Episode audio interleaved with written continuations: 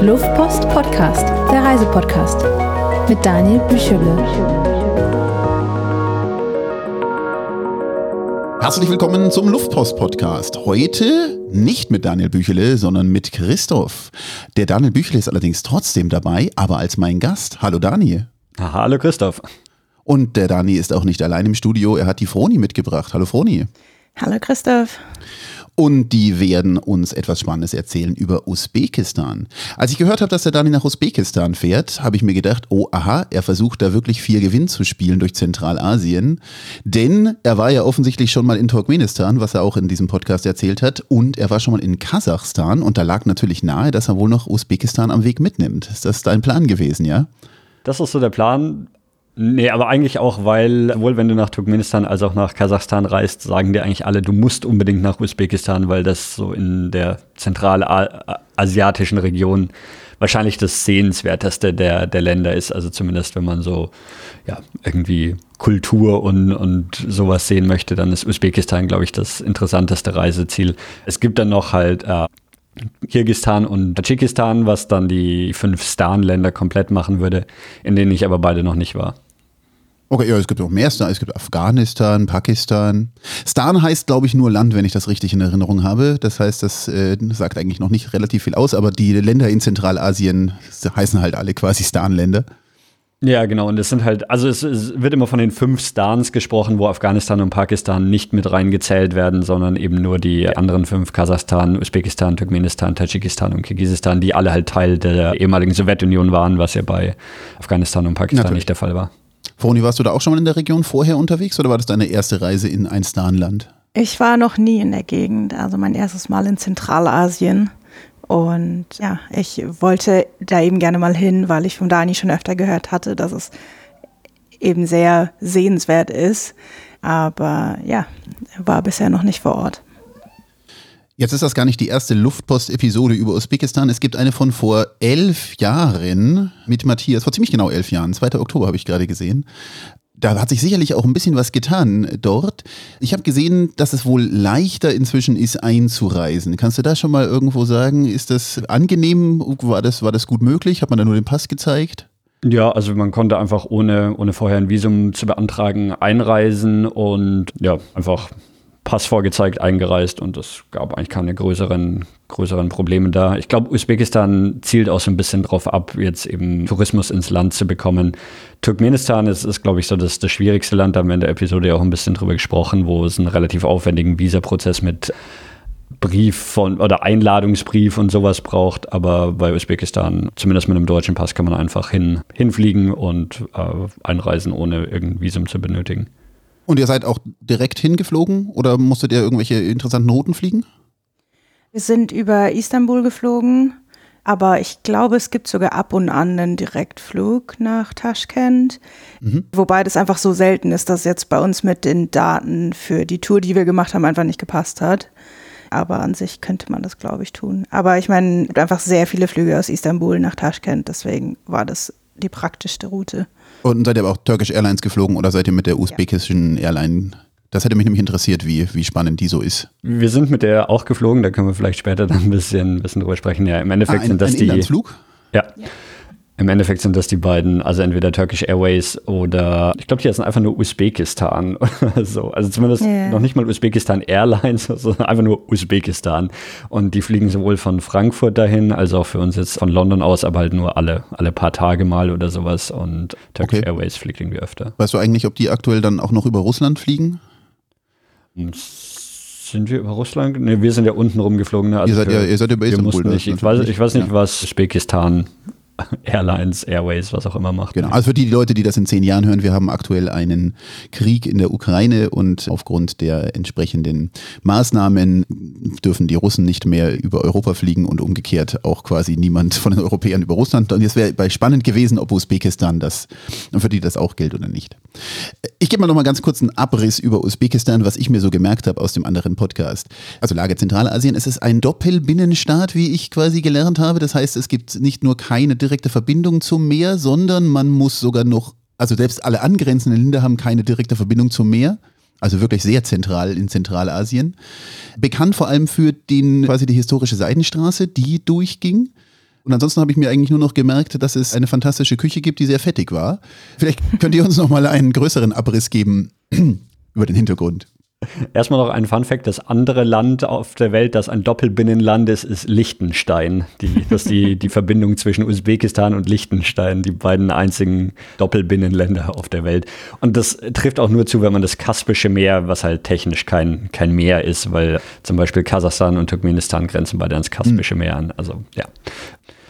Ich glaube, so, so ein relativ zentraler Punkt, der, der noch eine wichtige Rolle bei Usbekistan spielt, ist, dass es halt eine ehemalige Sowjetrepublik ist, weil das hat, und das sieht man halt auch noch jetzt relativ viel, dass, dass das Einfluss hatte und auch immer noch hat. Also ich glaube, die Verbindung von Usbekistan zu Russland jetzt ist, ist auch immer noch relevant und, und Russland ist ja der größte Handelspartner für Usbekistan und Russisch ist auch die Sprache, die in Usbekistan vorherrschend gesprochen wird. Ja, ich mhm. glaube, es ist so die einzige Sprache, auf die sich alle einigen können, weil eben dort sehr viele Leute unterschiedliche Sprachen sprechen. Also natürlich sind viele dabei, die Usbek sprechen, aber dann auch alle möglichen sehr lokalen Sprachen oder eben die aus den Nachbarländern, also dann Kasach oder Tadschik oder sowas. Und auf Russisch können sich aber alle einigen und mhm. zumindest gut genug Russisch, um ein einfaches Gespräch zu führen. Okay, und euer Russisch ist auch gut genug gewesen? Mies. aber besser, besser als unser Usbek, würde ich sagen. aber das heißt, man kommt mit, mit Englisch durch. Deutsch hätte ich jetzt auch vermutet eher nicht so.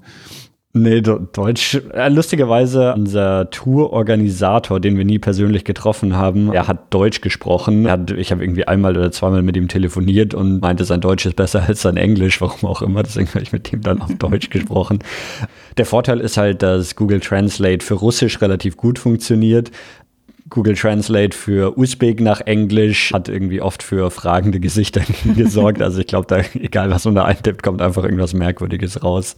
Aber es gibt eben auch, ja, wie die, wie die schon meinte, es gibt halt Leute, weil halt oft Schulen und Universitäten auf Russisch auch unterrichtet sind, mhm. auch Leute aus Usbekistan, die sagen, sie, sie sprechen gar nicht so gut andere Sprachen äh, und, und Russisch ist ihre, ihre Muttersprache und Hauptsprache.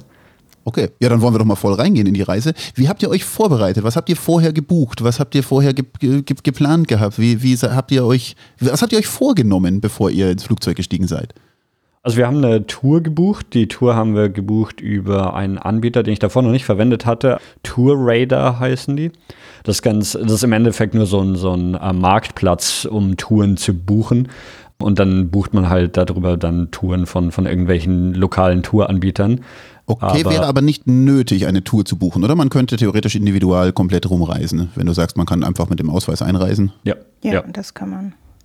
Aber ich meine, für uns, dass, da wir kein Russisch sprechen oder eben auch kein Usbek, war es schon wirklich hilfreich, eine Tour zu haben, weil sonst wären wir, glaube ich, relativ schnell verloren gegangen außerhalb der großen Städte. Okay, die Tour war für wie lange geplant? Zehn Tage, glaube ich, neun Tage, irgendwie sowas. Und das war ganz, also ja, ich, ich habe das so eine Art von Tour noch nie davor, oder ich hatte es auch anders erwartet, weil bisher, ich hatte in ein paar Ländern, zum Beispiel in Turkmenistan, wo man ja zwangsläufig mit so einer Tour unterwegs sein muss, oder auch in Nordkorea, wo wir zusammen waren, wo wirklich man einen Tourguide hat, der, der einem die ganze Tour über begleitet und so. Das war jetzt bei uns gar nicht der Fall, sondern das war im Endeffekt einfach nur eine Handvoll lokale Guides zusammengestellt, die in den jeweiligen Städten und wie der, die Fahrten zwischen den Städten war, war halt durch einen Fahrer organisiert. Das war auch bis auf irgendwie ein, zweimal war es immer der gleiche Fahrer. Also mit dem, mit dem Fahrer waren wir viel unterwegs und dann hatten wir in jeder Stadt einen, einen lokalen Tourguide. Unser Fahrer hat leider auch nur Russisch und Usbek gesprochen, deswegen mhm. haben wir da Google Translate verwendet. Und genau, die Hotels waren, waren halt noch mitgebucht und der eine Inlandsflug, den, den wir gemacht haben. Aber es war jetzt nicht so, dass wir, dass wir eine oder ja, die, die anderen Touren, die ich gemacht habe, waren halt immer so, dass man halt durchgehend einen, einen Tourguide hat, der, der einem das Ganze auf der ganzen Reise begleitet hat oder teilweise sogar in Turkmenistan hatten wir sogar noch einen westlichen Tourguide auch noch dabei. Also da war ein lokaler Tourguide und ein westlicher Tourguide und die haben das gemeinsam gemacht. Und ja, da, da war es jetzt eben so, wenn, wenn man quasi gerade nicht auf Natur in, in in der Stadt war oder nicht gerade im Auto gefahren ist, dann, dann war man quasi nicht in der Tour, weil die zu dem Zeitpunkt dann nicht wirklich existiert hat. Okay. So, Reisevorbereitung noch. Was, was habt ihr eingepackt? Was, was habt ihr für ein Wetter erwartet? Also ihr seid im Sommer da gewesen, oder? Ja, also es ist quasi, wann war das Mitte, Ende August sind wir hingeflogen und wir haben vorher schon nachgeschaut, so ja, wie sind die Temperaturen und ja, es ist schon gut heiß. Also im Sommer wird es da tatsächlich bis zu 50 Grad heiß. Mhm. Und im Winter dann minus 20 Grad. Also es ist einfach extreme Spanne an Temperaturen, die man da erwarten kann. Ja, und wir waren jetzt quasi so ganz am Anfang der zweiten Touristensaison, die sie haben, weil es im, im Sommer so ultra heiß ist, kannst du quasi nur im Frühling und im Herbst sinnvoll reisen, weil sonst kannst du halt tagsüber eigentlich nicht rausgehen. Genau. Ja, was habt ihr eingepackt? Die Kleidung, die eher kurz oder, oder geht das nicht? Ja. Mhm. So, also du kannst kurze Hosen und T-Shirts schon anziehen, aber wir sind halt dann doch öfter in Moscheen gegangen oder so und da haben sie dann schon oft irgendwie gesagt, dass wir entweder äh, was drüber ziehen sollen oder sowas, während wir eben in der Moschee sind. Aber insgesamt sind die da jetzt auch nicht so unendlich streng, was so muslimische Regeln angeht. Nachdem, also ich nehme an, es liegt daran, dass sie mal Teil der Sowjetunion waren und da Religionen nicht erlaubt waren. Mhm. Und deswegen sind sie da jetzt so ein bisschen entspannter. Aber ja, also wir haben schon zumindest geschaut, dass die Schultern immer bedeckt waren und sowas. Und ja, nicht super kurze Sachen. Okay, weißt du, wie kalt es im Winter werden kann? Weil wenn du sagst, es gibt zwei Touri-Saisonen, dann ist ja zwischendrin wieder ein großes Loch. Ja, also im Winter ist minus 20 Grad normal, aber es kann auch noch ein bisschen kälter werden. Also wow. es ist schon, ist schon ungemütlich. Und dadurch, dass man diese krassen Temperaturschwankungen hat, also eine, eine, Range von irgendwie 70, 70 Grad im Endeffekt, was die Unterschied zwischen Minimal- und Maximaltemperatur übers Jahr haben, das wirkt sich natürlich zum Beispiel auch auf die Straßenqualität aus, wie man sich vorstellen kann. Also wir sind sehr viel mit dem Auto dann rumgefahren und die Straßen sind schon sehr holprig, weil sie halt, selbst, selbst wir waren auf einigen Straßen, die sahen relativ neu aus, aber selbst die hatten natürlich schon überall Schlaglöcher drin und waren aufgesprungen und so, wahrscheinlich halt vom, vom letzten Winter, wo der, der Frost Frost drin war. Irgendwas Spezielles noch, was ihr mitgenommen habt? Also habt ihr schon vorher Geld gewechselt oder einfach nur die Kreditkarte eingesteckt? Ja, ich habe ich hab mich ein bisschen informiert und ich habe auch einen, einen, ehemaligen Arbeitskollegen, der in Taschkent, also in der Hauptstadt, wohnt, gefragt, was, was er so meint. Und ich habe US-Dollar mitgenommen zur Sicherheit. Im Endeffekt hätten wir sie eigentlich nie gebraucht. Aber er, er meinte so, ja, nimm, nimm mal mit, schadet nicht. Man kann bei allen großen Banken kann man Geld mit Visa und Mastercard abheben.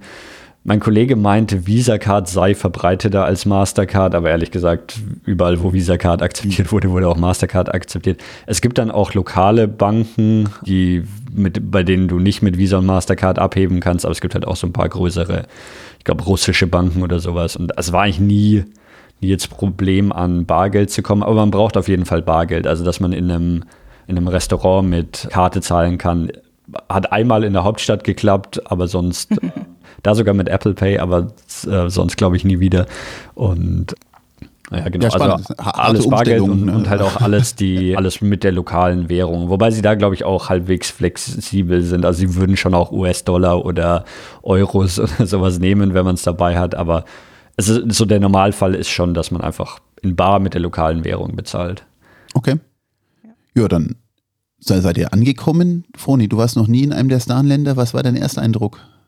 Mein erster Eindruck war, als wir im Flughafen ankamen und wir erstmal eingereist sind und ja, weiß ich nicht. Also der Flughafen sah wirklich für mich wie eine ganz wilde Mischung aus der ehemaligen Sowjetunion aus, was so die Architektur angeht, aber teilweise auch so die Uniformen von den Leuten, die dort gearbeitet haben, haben für mich, mich sehr noch so ausgesehen. Lass mich raten, große Hüte? auch, ja. Und Goldzähne habe ich auch sehr viele gesehen, was mich erstaunt hat. Das sieht man hier jetzt auch nicht so viel.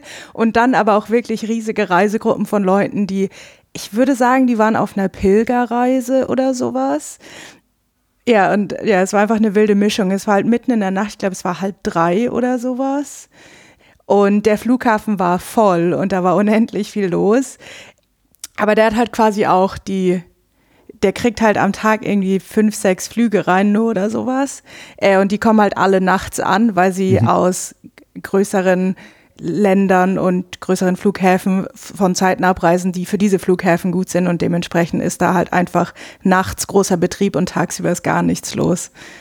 Okay, seid ihr dann nachts noch mitten, irgendwie mitten in der Nacht noch ein Hotel ge dann gefahren oder wie? Genau, wir wurden dann von dem Fahrer tatsächlich dort abgeholt und ins Hotel gebracht. Das war wirklich sehr angenehm, dass wir uns dann nicht selber noch durchschlagen mussten. Jetzt hast du gesagt, es kamen viele für Pilgerreise. Das ist dann quasi wahrscheinlich so irgendwie eine islamische Stätte, wo die hinpilgern. Wisst ihr da was? Die waren auf der Rückreise, ne? also die waren irgendwo Also, im ah. Ausland und sind quasi nach Usbekistan zurückgekommen. Ach so rum. Ah, okay, okay. Und dann die, waren die hatten alle irgendwelche, irgendwelche Westen an, wo irgendwas drauf stand und, und irgendwelche islamischen Symbole drauf waren. Ja, ich weiß nicht, ob die in, in Mekka waren oder irgendwo an. Na, aber eigentlich sie waren, waren sie auf dem gleichen Flug wie wir, dann wären sie auch aus Istanbul gekommen. Ich Oder zumindest dort weiß es umgestiegen. gesagt Aber- nicht. Ja. Aber man, man sieht nicht, nicht so viele andere Touristen natürlich am Flughafen, die jetzt auch sich Usbekistan anschauen, sondern ja, so, es waren hauptsächlich Pilger und äh, ja, irgendwie andere Geschäftsreisende und sowas. Aber ja, im Endeffekt, der gesamte Flughafen ist halt auch eine Halle, die ist irgendwie, weiß ich nicht, 50 mal 50 Meter groß und da parkt das Flugzeug halt davor. Und dann konntet ihr am nächsten Tag ein bisschen ausschlafen oder war dann euer Programm schon so hart gesetzt, dass ihr um 7 Uhr wieder aufstehen musstet? Ich meine, das sind ja auch ein paar Stunden Zeitverschiebung, oder? Zwei, drei?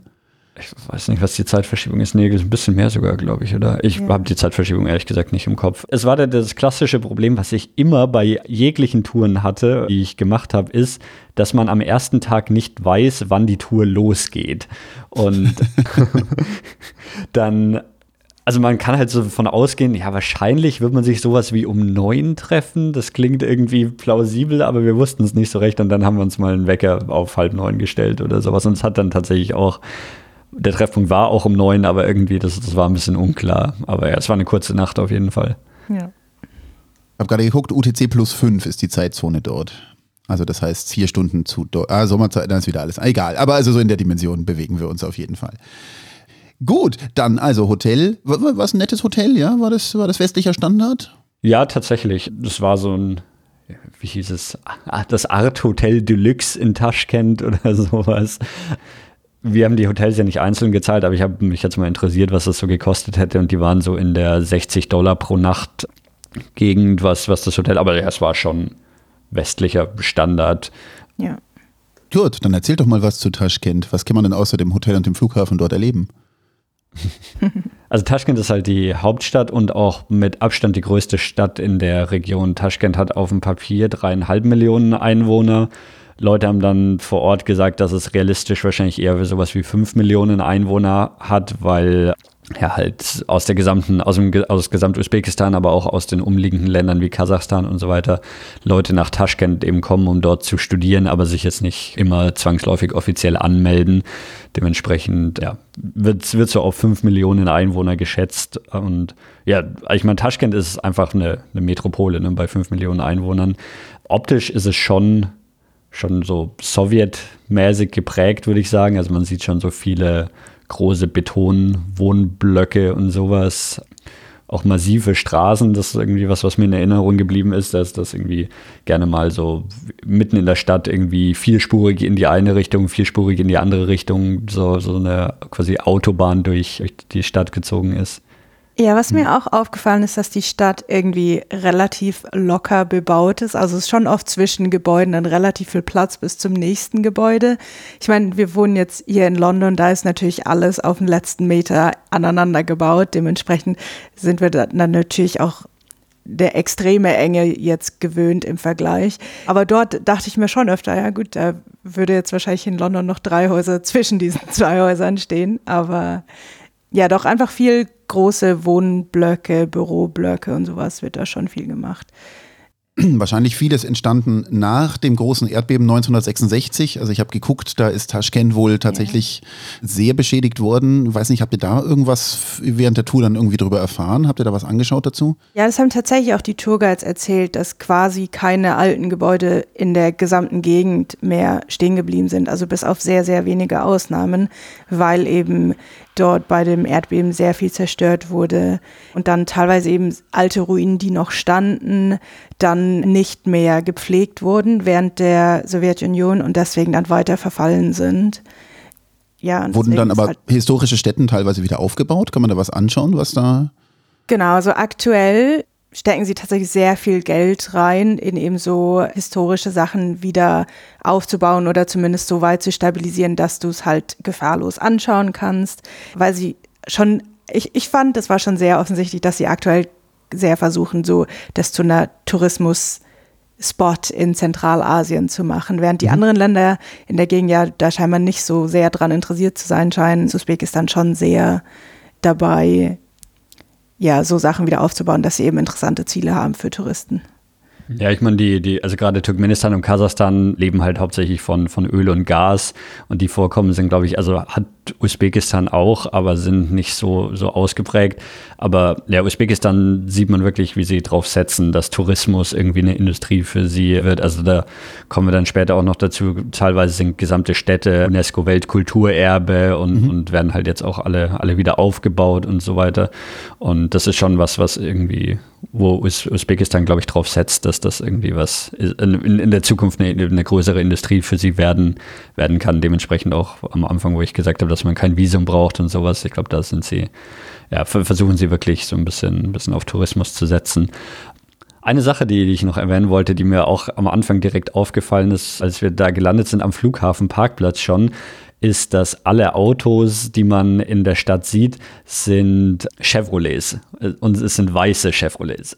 All, alles weiße. Haben die ein Werk in Usbekistan? Kriegt man die irgendwie billig? Also, dass sie weiß sind, macht natürlich Sinn, wenn es irgendwie die Sonne runterknallt und es irgendwie 50 Grad hat. Und ja, es ist tatsächlich ein, ähm, also Chevrolet gehört zu General Motors und da ist ein Werk in Usbekistan. Usbekistan hat extrem hohe Einfuhrzölle auf Autos und die einzig lokal produzierten Autos sind eben Chevrolets, die, die dadurch einfach massiv viel günstiger sind. Und deswegen, wenn man so in Taschkent unterwegs ist, sieht man fährt eigentlich jeder ein Chevrolet und dann sieht man ab und zu mal irgendwie einen, einen schwarzen Mercedes oder sowas von, von irgendwie dann sehr reichen Leuten. Und jetzt, jetzt stellt sich natürlich die Frage, warum, warum ein Chevrolet-Werk in Usbekistan ist. Und ich habe mir zumindest die Frage gestellt und dann auch da ein bisschen, ein bisschen mit den Tourguides drüber unterhalten und ein bisschen nachgelesen. Ist ganz lustig. Also Chevrolet gehört zu General Motors. Und General Motors hat ein Werk in Usbekistan, weil die haben die südkoreanische Automarke Daewoo oder wie man, ich weiß nicht mhm. genau, wie man sie ja. ausspricht, ne? übernommen. Die sind irgendwie vor 10, 15 Jahren oder sowas, sind die insolvent gegangen und General Motors hat quasi die, diese Marke übernommen. Und, und damit das Werk? Die hatten, Aha. und damit das Werk und die haben dann gesagt, okay, dann pro, produzieren wir Chevrolet hier. Es das geht heißt, aber noch weiter zurück in der Geschichte. Also, okay, bitte. Ja nee, genau. Und, und, also dann ist ja die Frage, warum hat diese südkoreanische Automarke ein Werk in Usbekistan, was ja auch nicht super naheliegend ist. Und das ist was, was wir auch öfter gesehen haben. Es gibt interessanterweise eine, eine Verbindung zwischen Usbekistan und Südkorea.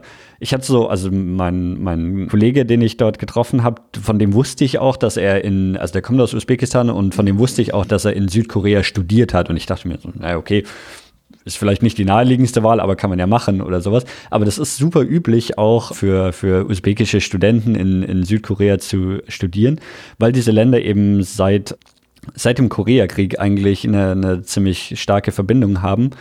Es wurden irgendwie damals von der Sowjetunion wurden irgendwie Koreaner nach Usbekistan umgesiedelt, um, um irgendwie um, um die, die Leute weiter zu verteilen und, und irgendwie den, den Aufstand irgendwie in, einzuschränken. Und damals wurden eben dann in den 50er Jahren wurden Koreaner nach Usbekistan umgesiedelt und seitdem ist das eine in Usbekistan gibt es immer noch eine, eine, koreanische Minderheit, die halt da jetzt in zweiter, dritter Generation sind. Und ja, seitdem, also daher kommt ursprünglich diese Verbindung zwischen Südkorea und Usbekistan.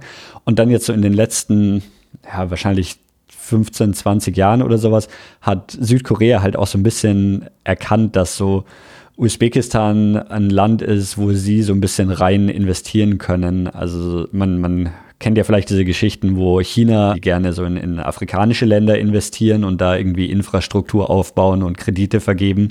Und Südkorea macht das so ein bisschen in Usbekistan mit dem Unterschied, dass ich glaube, so den, die, der Weg, wie, wie China das in, in äh, vielen afrikanischen Ländern macht, ist jetzt in Afrika auch nicht so, so gut angesehen. Während in Usbekistan, wenn du die Leute fragst, wie, wie sie Südkorea finden, die haben alle eine extrem positive Meinung mhm. zu Südkorea und weil es eben auch nicht nur den, nicht nur den, die das Investment gibt, sondern es gibt halt tatsächlich auch diesen ja, Austausch von Studenten, Austausch von Kultur. Man hat dann auch hin und wieder mal gesehen, dass an dem Museum dran stand, hier, das wurde gesponsert von dem südkoreanischen Ministerium für Kultur oder irgend sowas. Und genau deswegen gab es eben dieses Autowerk, was dann lustigerweise irgendwann General Motors wurde. Und deswegen sieht man überall Chevrolets auf den, den Straßen.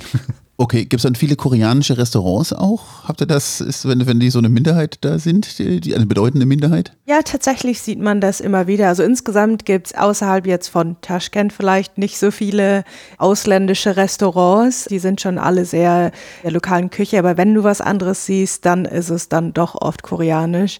Was auch irgendwie schön zu sehen war, dass so Städte gerne mal eine Städtepartnerschaft mit einer Stadt in Südkorea haben oder eben Schulen, so eine Partnerschule. Ja, also so ein bisschen, wie man es vielleicht aus Deutschland und Frankreich kennt, dass wirklich so, ja, einfach Orte direkte Beziehung zu einem Ort in einem anderen Land haben. Nein, wir haben dann auch mehrere südkoreanische Reisegruppen irgendwie an Flughäfen und Bahnhöfen und so weiter gesehen. Oder nicht, also so Schüleraustauschgruppen ja. quasi, ja. Und das heißt, ihr wart auch selbst dann quasi hauptsächlich in einem Chevrolet unterwegs, ja? Ihr wurdet abgeholt am Hotel mit einem Chevrolet und seid dann mit dem Chevrolet von Sehenswürdigkeit zu Sehenswürdigkeit gefahren. War das so ein richtig schöner amerikanischer, großer ja, ja, es gibt halt, ich glaube, nee, die, also wenn ich das richtig verstehe, bauen die quasi einfach die Daewoo-Modelle weiter unter jetzt einer anderen Brand, weil die sehen wirklich nicht so amerikanisch aus.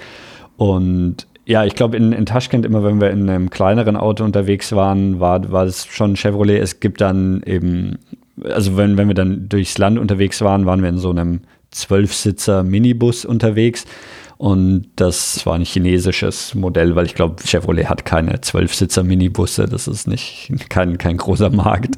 Aber ja, das war, ist so die andere Kategorie, man, ja, dass man eben diese Minibusse, die auch nicht nur für Touristen verwendet werden, sondern eben auch einfach um irgendwie Busservice zwischen kleineren Städten oder sowas mhm. anzubieten. Und das sind dann oft chinesische Modelle, die aber dann wahrscheinlich unter diese Importsteuer fallen. Ich gehe davon aus, ja. Gut. Und der Reiseführer war dann quasi mit euch mitgefahren. Habe ich das so richtig? Also wir hatten quasi immer einen lokalen Guide, aber der war dann nur in der Stadt mit uns und dann hatten wir einen Fahrer, der aber eben leider kein Englisch gesprochen hat, mit dem wir dann ein paar Tage länger unterwegs waren, aber der hat tatsächlich nur uns gefahren, der hat jetzt keine Touren Okay, aber ich meine jetzt quasi jetzt in Taschkent habt ihr ja ein paar Sachen angeschaut, da ist dann quasi der Guide mit euch im Auto rumgefahren. Ja, okay. Genau. Und was habt ihr noch gesehen? Ja, also ich meine, Taschkent ist, ich glaube, es ist interessant zu sehen, aber es ist definitiv nicht das, das Highlight von Usbekistan. Es ist halt, da ist der Flughafen und da kommt man hin. Wir haben dann, es gibt halt so, so ein paar Monumente und, und irgendwie große Plätze und sowas, was man halt von solchen ja, sowjetischen Metropolen erwarten würde. Wir haben die U-Bahn angeschaut, das ist ja auch immer ein Klassiker in den Ländern. Und auch, auch da wieder, ich, also ich weiß auch nicht, warum das, das so ein Ding ist. Ich meine, wir haben jetzt schon einige U-Bahnen angeschaut in Kiew und in Pyongyang und so weiter. Und haben Sie genau etwa erzählt, das ist die tiefste? Nee, nee, tatsächlich war die gar nicht tief, aber sie war trotzdem auch sehr schön mit Kronleuchtern und großen so Torbögen ja. und Deckenmalereien und Marmor und jede Station ist, hat ein anderes Motto oder sowas. Und die Stationen sind halt auch nach diesem Motto benannt. Also während ja, normalerweise würde man erwarten, dass eine Station nach, weiß nicht, der Straße, an der sie ist oder dem Platz, an dem sie ist, benannt ist oder sowas. In Taschkent sind die Stationen dann aber nach ihrem Motto benannt. Also zum Beispiel die, die eine Station, an die ich mich noch erinnere, da war das Motto quasi Weltraum und die Station hieß dann auch irgendwie Kosmonauti oder sowas und dann waren halt da irgendwie Büsten von Juri Gagarin und irgendwie an den Wänden halt Bilder von Planeten und so weiter. Aber sehr schön so mit, mit so Mosaiken gesetzt und sowas. Ja, das stimmt, die war sehr sehenswert. Was wir auch noch angeschaut haben, das war dann eher morgens, waren so ein paar Moscheen. Die sind, glaube ich, zumindest teilweise sind die auch nicht mehr als Moschee in Betrieb. Und deswegen konnten wir sie auch problemlos anschauen, weil tatsächlich in Usbekistan es üblich war, dass es nicht einen Männer- und einen Frauenteil in der Moschee gab, sondern es gab mhm. nur die Moschee, weil nur die Männer in die Moschee zum Beten gegangen sind, während die Frauen tatsächlich ausschließlich zu Hause gebetet haben. Und in diese Moschee konnten wir dann eben problemlos reingehen, weil die nicht mehr in Betrieb ist und da durften wir dann reingehen, aber es ist halt natürlich nach wie vor eine heilige Stätte, deswegen auch da haben sie uns dann was zum Überziehen gegeben, dass ich eben nicht in einer kurzen Hose in der Moschee stehe. Okay, musstest du ein Kopftuch tragen? Nein, ich musste nie, aber also es war oft so, dass vor solchen Städten sie einfach wie so einen Kleiderständer vor der Tür hatten und du quasi so ein bisschen selber entscheiden konntest, was du jetzt anziehst. Also ich habe ein, zweimal dann ein Kopftuch angezogen, aber es waren auch einfach lokale Leute dort drin, die keins anhatten. Also da sind sie echt irgendwie gar nicht streng mit Kopftüchern. Wie laufen denn die Usbekinnen und Usbeken in der Straße so rum? Ich glaube, es gibt zwei so zwei Typen von Outfits. So das eine ist so, so mehr das traditionellere. Also dann bei Frauen wäre es halt so ein langes Kleid, oft auch mit irgendwie einem, einem bunten Muster drauf und so weiter. Und ich glaube dann so der, der, zweite Style, den es gibt, ist glaube ich so russischer Business-Schick oder sowas. Also den so also auf jeden Fall in Taschkent, wo man halt dann ja, wo, wo dann auch irgendwie eine, eine Frau irgendwie eine so eine, eine so eine Anzughose oder sowas halt trägt und und halt ja versuchen sich so so modern zu kleiden. So, das sieht man natürlich dann außerhalb von Taschkent immer, immer weniger. Ja, Kopftücher war so ein bisschen ältere Frauen haben schon Kopftücher aufgehabt, aber jüngere weniger. Ne? Ja, also ja, so unsere Tourguide in Taschkent, die hatte tatsächlich einfach so ein Kopftuch in ihrer Handtasche dabei und immer, wenn wir eben in eine Moschee reingegangen sind, hat sie es angezogen und sie meinte, falls wir eins dabei haben, würde sie uns beten, es auch zu machen, aber wenn wir jetzt keins keins haben, ist das auch kein Problem. Und eine Sache, die wir noch angeschaut haben in Taschkent, war dann so ein Bazar. Ich glaube, wir waren dann auch über die Reise hinweg auf, auf mehreren so Bazaren. Die sind auch alle im Endeffekt, haben die die gleichen Produkte immer angeboten. Halt irgendwie Obst, Gemüse, Fleisch und dann viele getrocknete Früchte und Nüsse. Das ist irgendwie so das, ja, es ist Nationalessen. Also es gibt so, es ist so ein, es gibt so, so eine Platte, so, so ein Teller, wo man verschiedene Typen von Nüssen und getrocknete Früchte, Aprikosen und Trauben hauptsächlich drauflegt. Ja. Und das ist irgendwie so der Standard. Das muss in jedem usbekischen Haushalt auf dem Küchentisch stehen oder sowas. Und das hat man viel in dem, an dem Bazar gesehen, wo man halt dann wirklich so Stände sieht, die, die einfach so bergeweise Nüsse und getrocknete Früchte haben. Und die haben sich ja auch alle irgendwie so, also da gibt es keine Variation. Die haben alle exakt die gleichen drei Arten von Nüssen und drei Arten von getrockneten Früchten. und dann bist du beim nächsten Stand und der hat exakt dasselbe Angebot. Ich habe dann auch uns, uns Tourguide da gefragt, so, so, wie entscheidest du, ob du bei dem kaufst oder bei dem? Und dann meinte sie auch, ja, so richtig kann man es nicht irgendwie sagen, dass jetzt da einer gut ist. Man darf natürlich immer probieren, aber ja, ich meine, so unterschiedlich schmecken Nüsse wahrscheinlich dann auch nicht.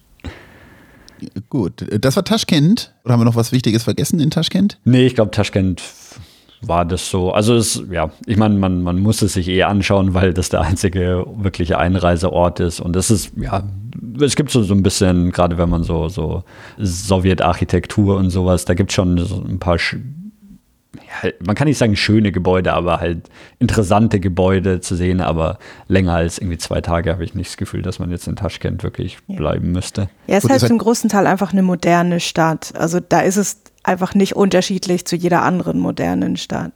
Okay, ja. ihr seid von da auch wieder zurückgeflogen hinterher, oder? Genau, ja. ja. Gut, dann kommen wir vielleicht am Rückweg nochmal vorbei. Wo ging es denn dann weiter? Der nächste Stadt Samarkand, was ist die zweitgrößte Stadt des Landes, glaube ich. Ja, und das ist, glaube ich, auch so die Stadt, die außerhalb von Usbekistan am bekanntesten ist, zumindest vom Namen her. Und da sind wir tatsächlich dann sehr früh in der Früh aufgestanden und zum Bahnhof, weil da sind wir mit dem Zug hingefahren. Mhm. Da waren wir natürlich sehr gespannt zu sehen, wie ja, die Zuginfrastruktur so ist.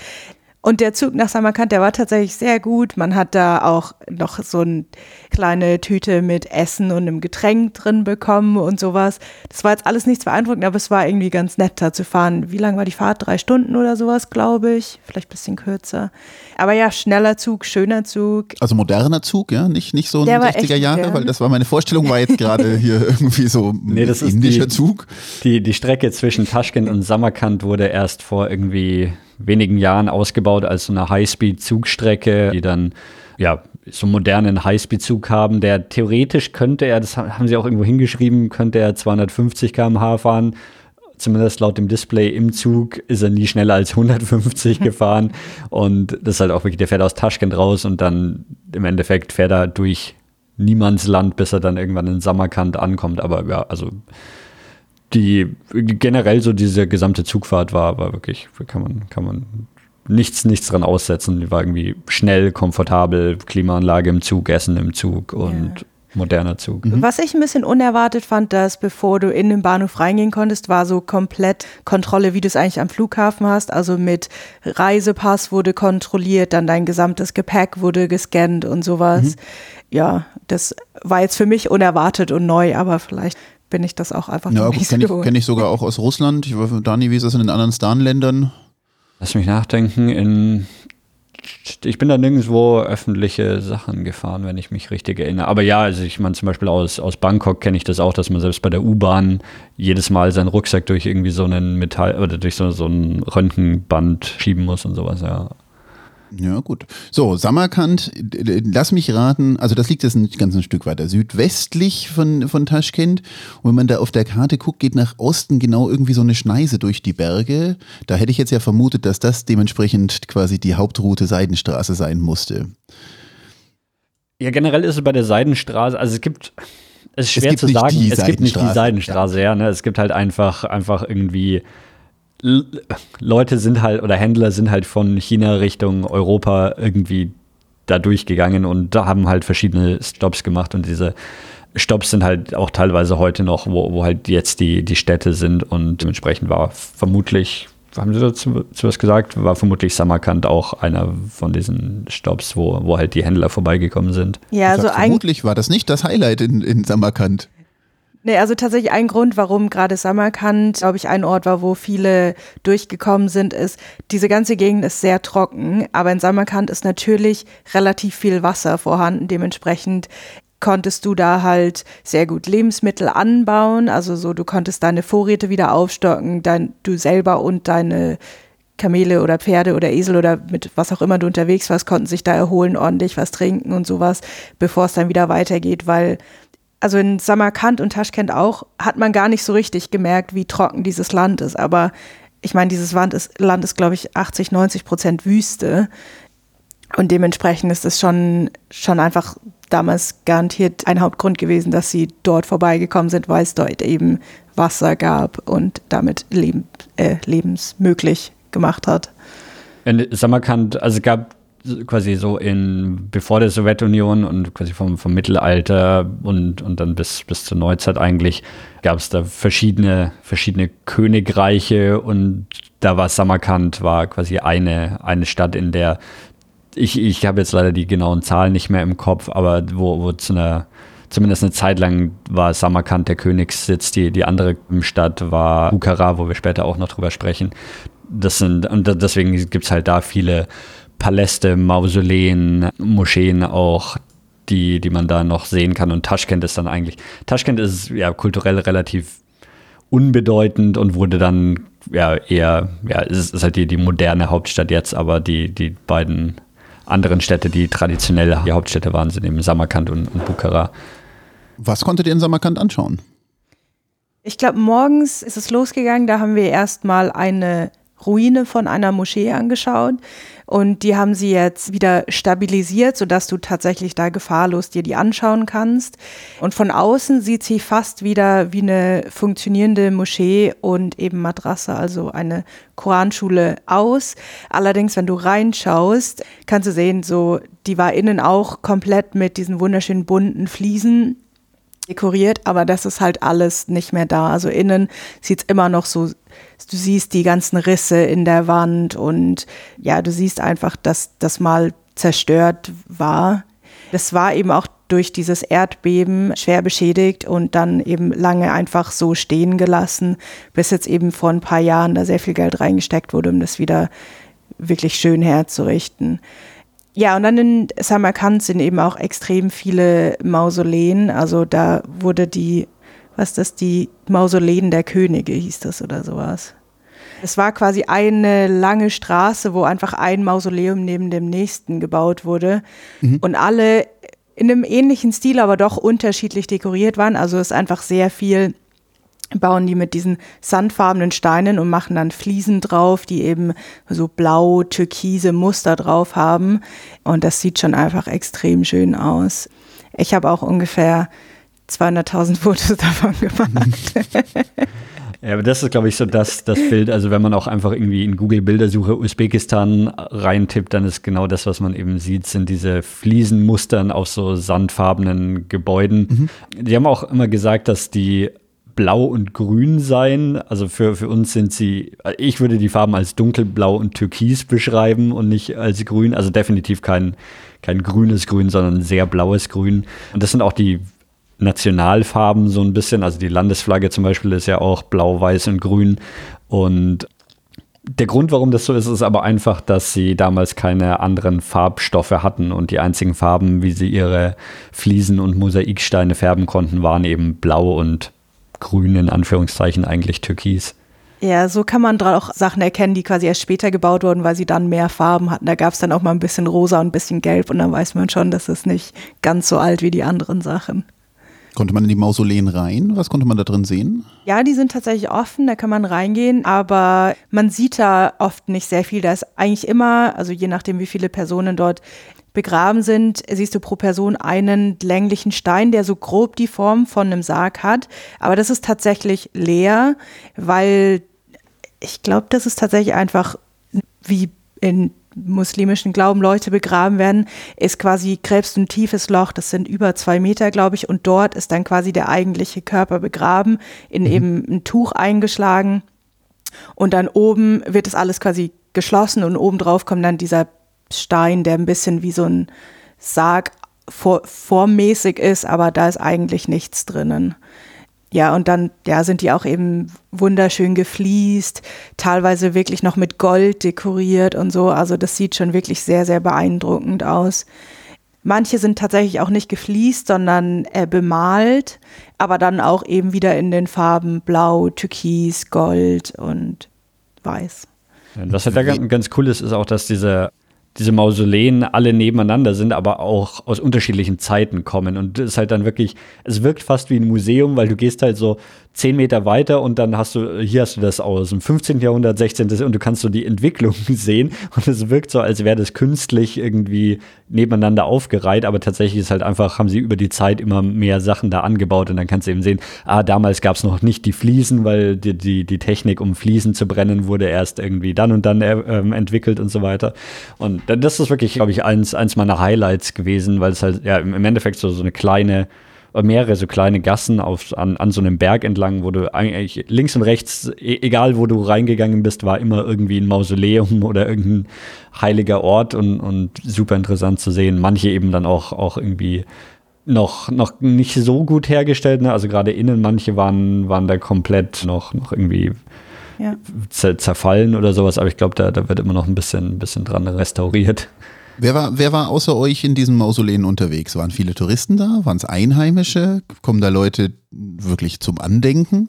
Ja, also man sieht tatsächlich auch ein paar lokale Leute, aber es sind schon hauptsächlich Touristen, die dorthin gehen. Was war das? Eine französische Reisegruppe haben wir getroffen noch dort und sonst war es tatsächlich einfach so ein bisschen verteilt. Aber insgesamt fand ich es ein sehr angenehmes Level an Touristen dort. Also es ist ja einfach noch nicht so ein super touristisch erschlossenes Land und deswegen siehst du halt wirklich so unglaublich schöne Orte, mhm. aber bist noch relativ allein und es ist noch nicht so komplett überrannt, wie man es jetzt, weiß ich nicht, in Rom oder sowas in irgendwelchen historischen mhm. Städten hätte.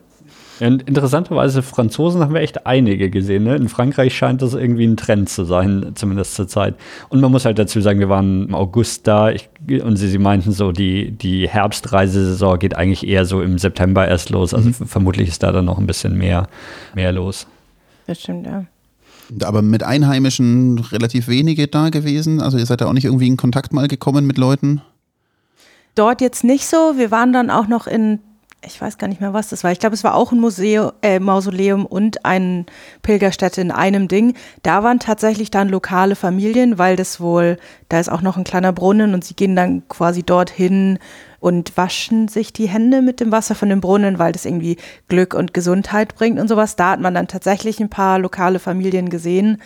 Und was man auch immer gesehen hat bei den, beim Eingang ist, so, es gibt einfach ganz klar unterschiedliche Preise für Leute aus Usbekistan und Touristen. Und das waren schon gerne mal sowas wie, wir zahlen den 20-fachen Preis oder sowas, mhm. weil sie eben unterstützen wollen, dass die Einheimischen sich das auch anschauen können und eben nicht nur für Touristen zugänglich ist. Wie, wie war das überhaupt? Also Usbekistan stand bei mir immer auf der Liste, das ist eines der billigsten Reiseländer, wo man potenziell hinfahren kann.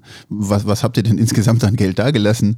Ja, das wollte ich gerade sagen. Also auch wenn man dann irgendwie für ein Museum den 20-fachen Eintrittspreis gezahlt hat, dann war es halt Einheimische haben umgerechnet 5 Cent gezahlt und wir haben dann irgendwie hätten dann 2 Dollar oder so. Das war bei unserer Tour inkludiert, deswegen haben wir es meistens nicht selber mhm. gezahlt. Aber ja, es ist schon, es ist schon günstig alles. Ne? Also mal abgesehen davon, dass du in, in Taschkent kannst du natürlich auch problemlos irgendwie für, für 40 Dollar oder sowas dir ein Abendessen kaufen. Aber jetzt ja. so, ja, man hat so ein Abendessen im Restaurant mit nicht-alkoholischen Getränken meistens für uns beide zusammen sowas wie 10 Dollar, 15 Dollar umgerechnet maximal, aber dann schon mit irgendwie einem Salat vorneweg, Hauptgerichten, ein, zwei Getränken, vielleicht noch eine Nachspeise und sowas. Also es ist schon, es ist schon echt günstig. Und was vor allem auch bemerkenswert war, fand ich, ist, dass es nicht so dieses, es, ja, also man hatte wenig, wenig Bedenken, dass man irgendwie übers Ohr gehauen wird oder sowas. Das ist irgendwie was, was ich irgendwie oft im, im Hinterkopf habe, ist eben, zahle ich jetzt hier Touristenpreise, zahle ich mehr, mhm. weil ich ein Tourist bin und so.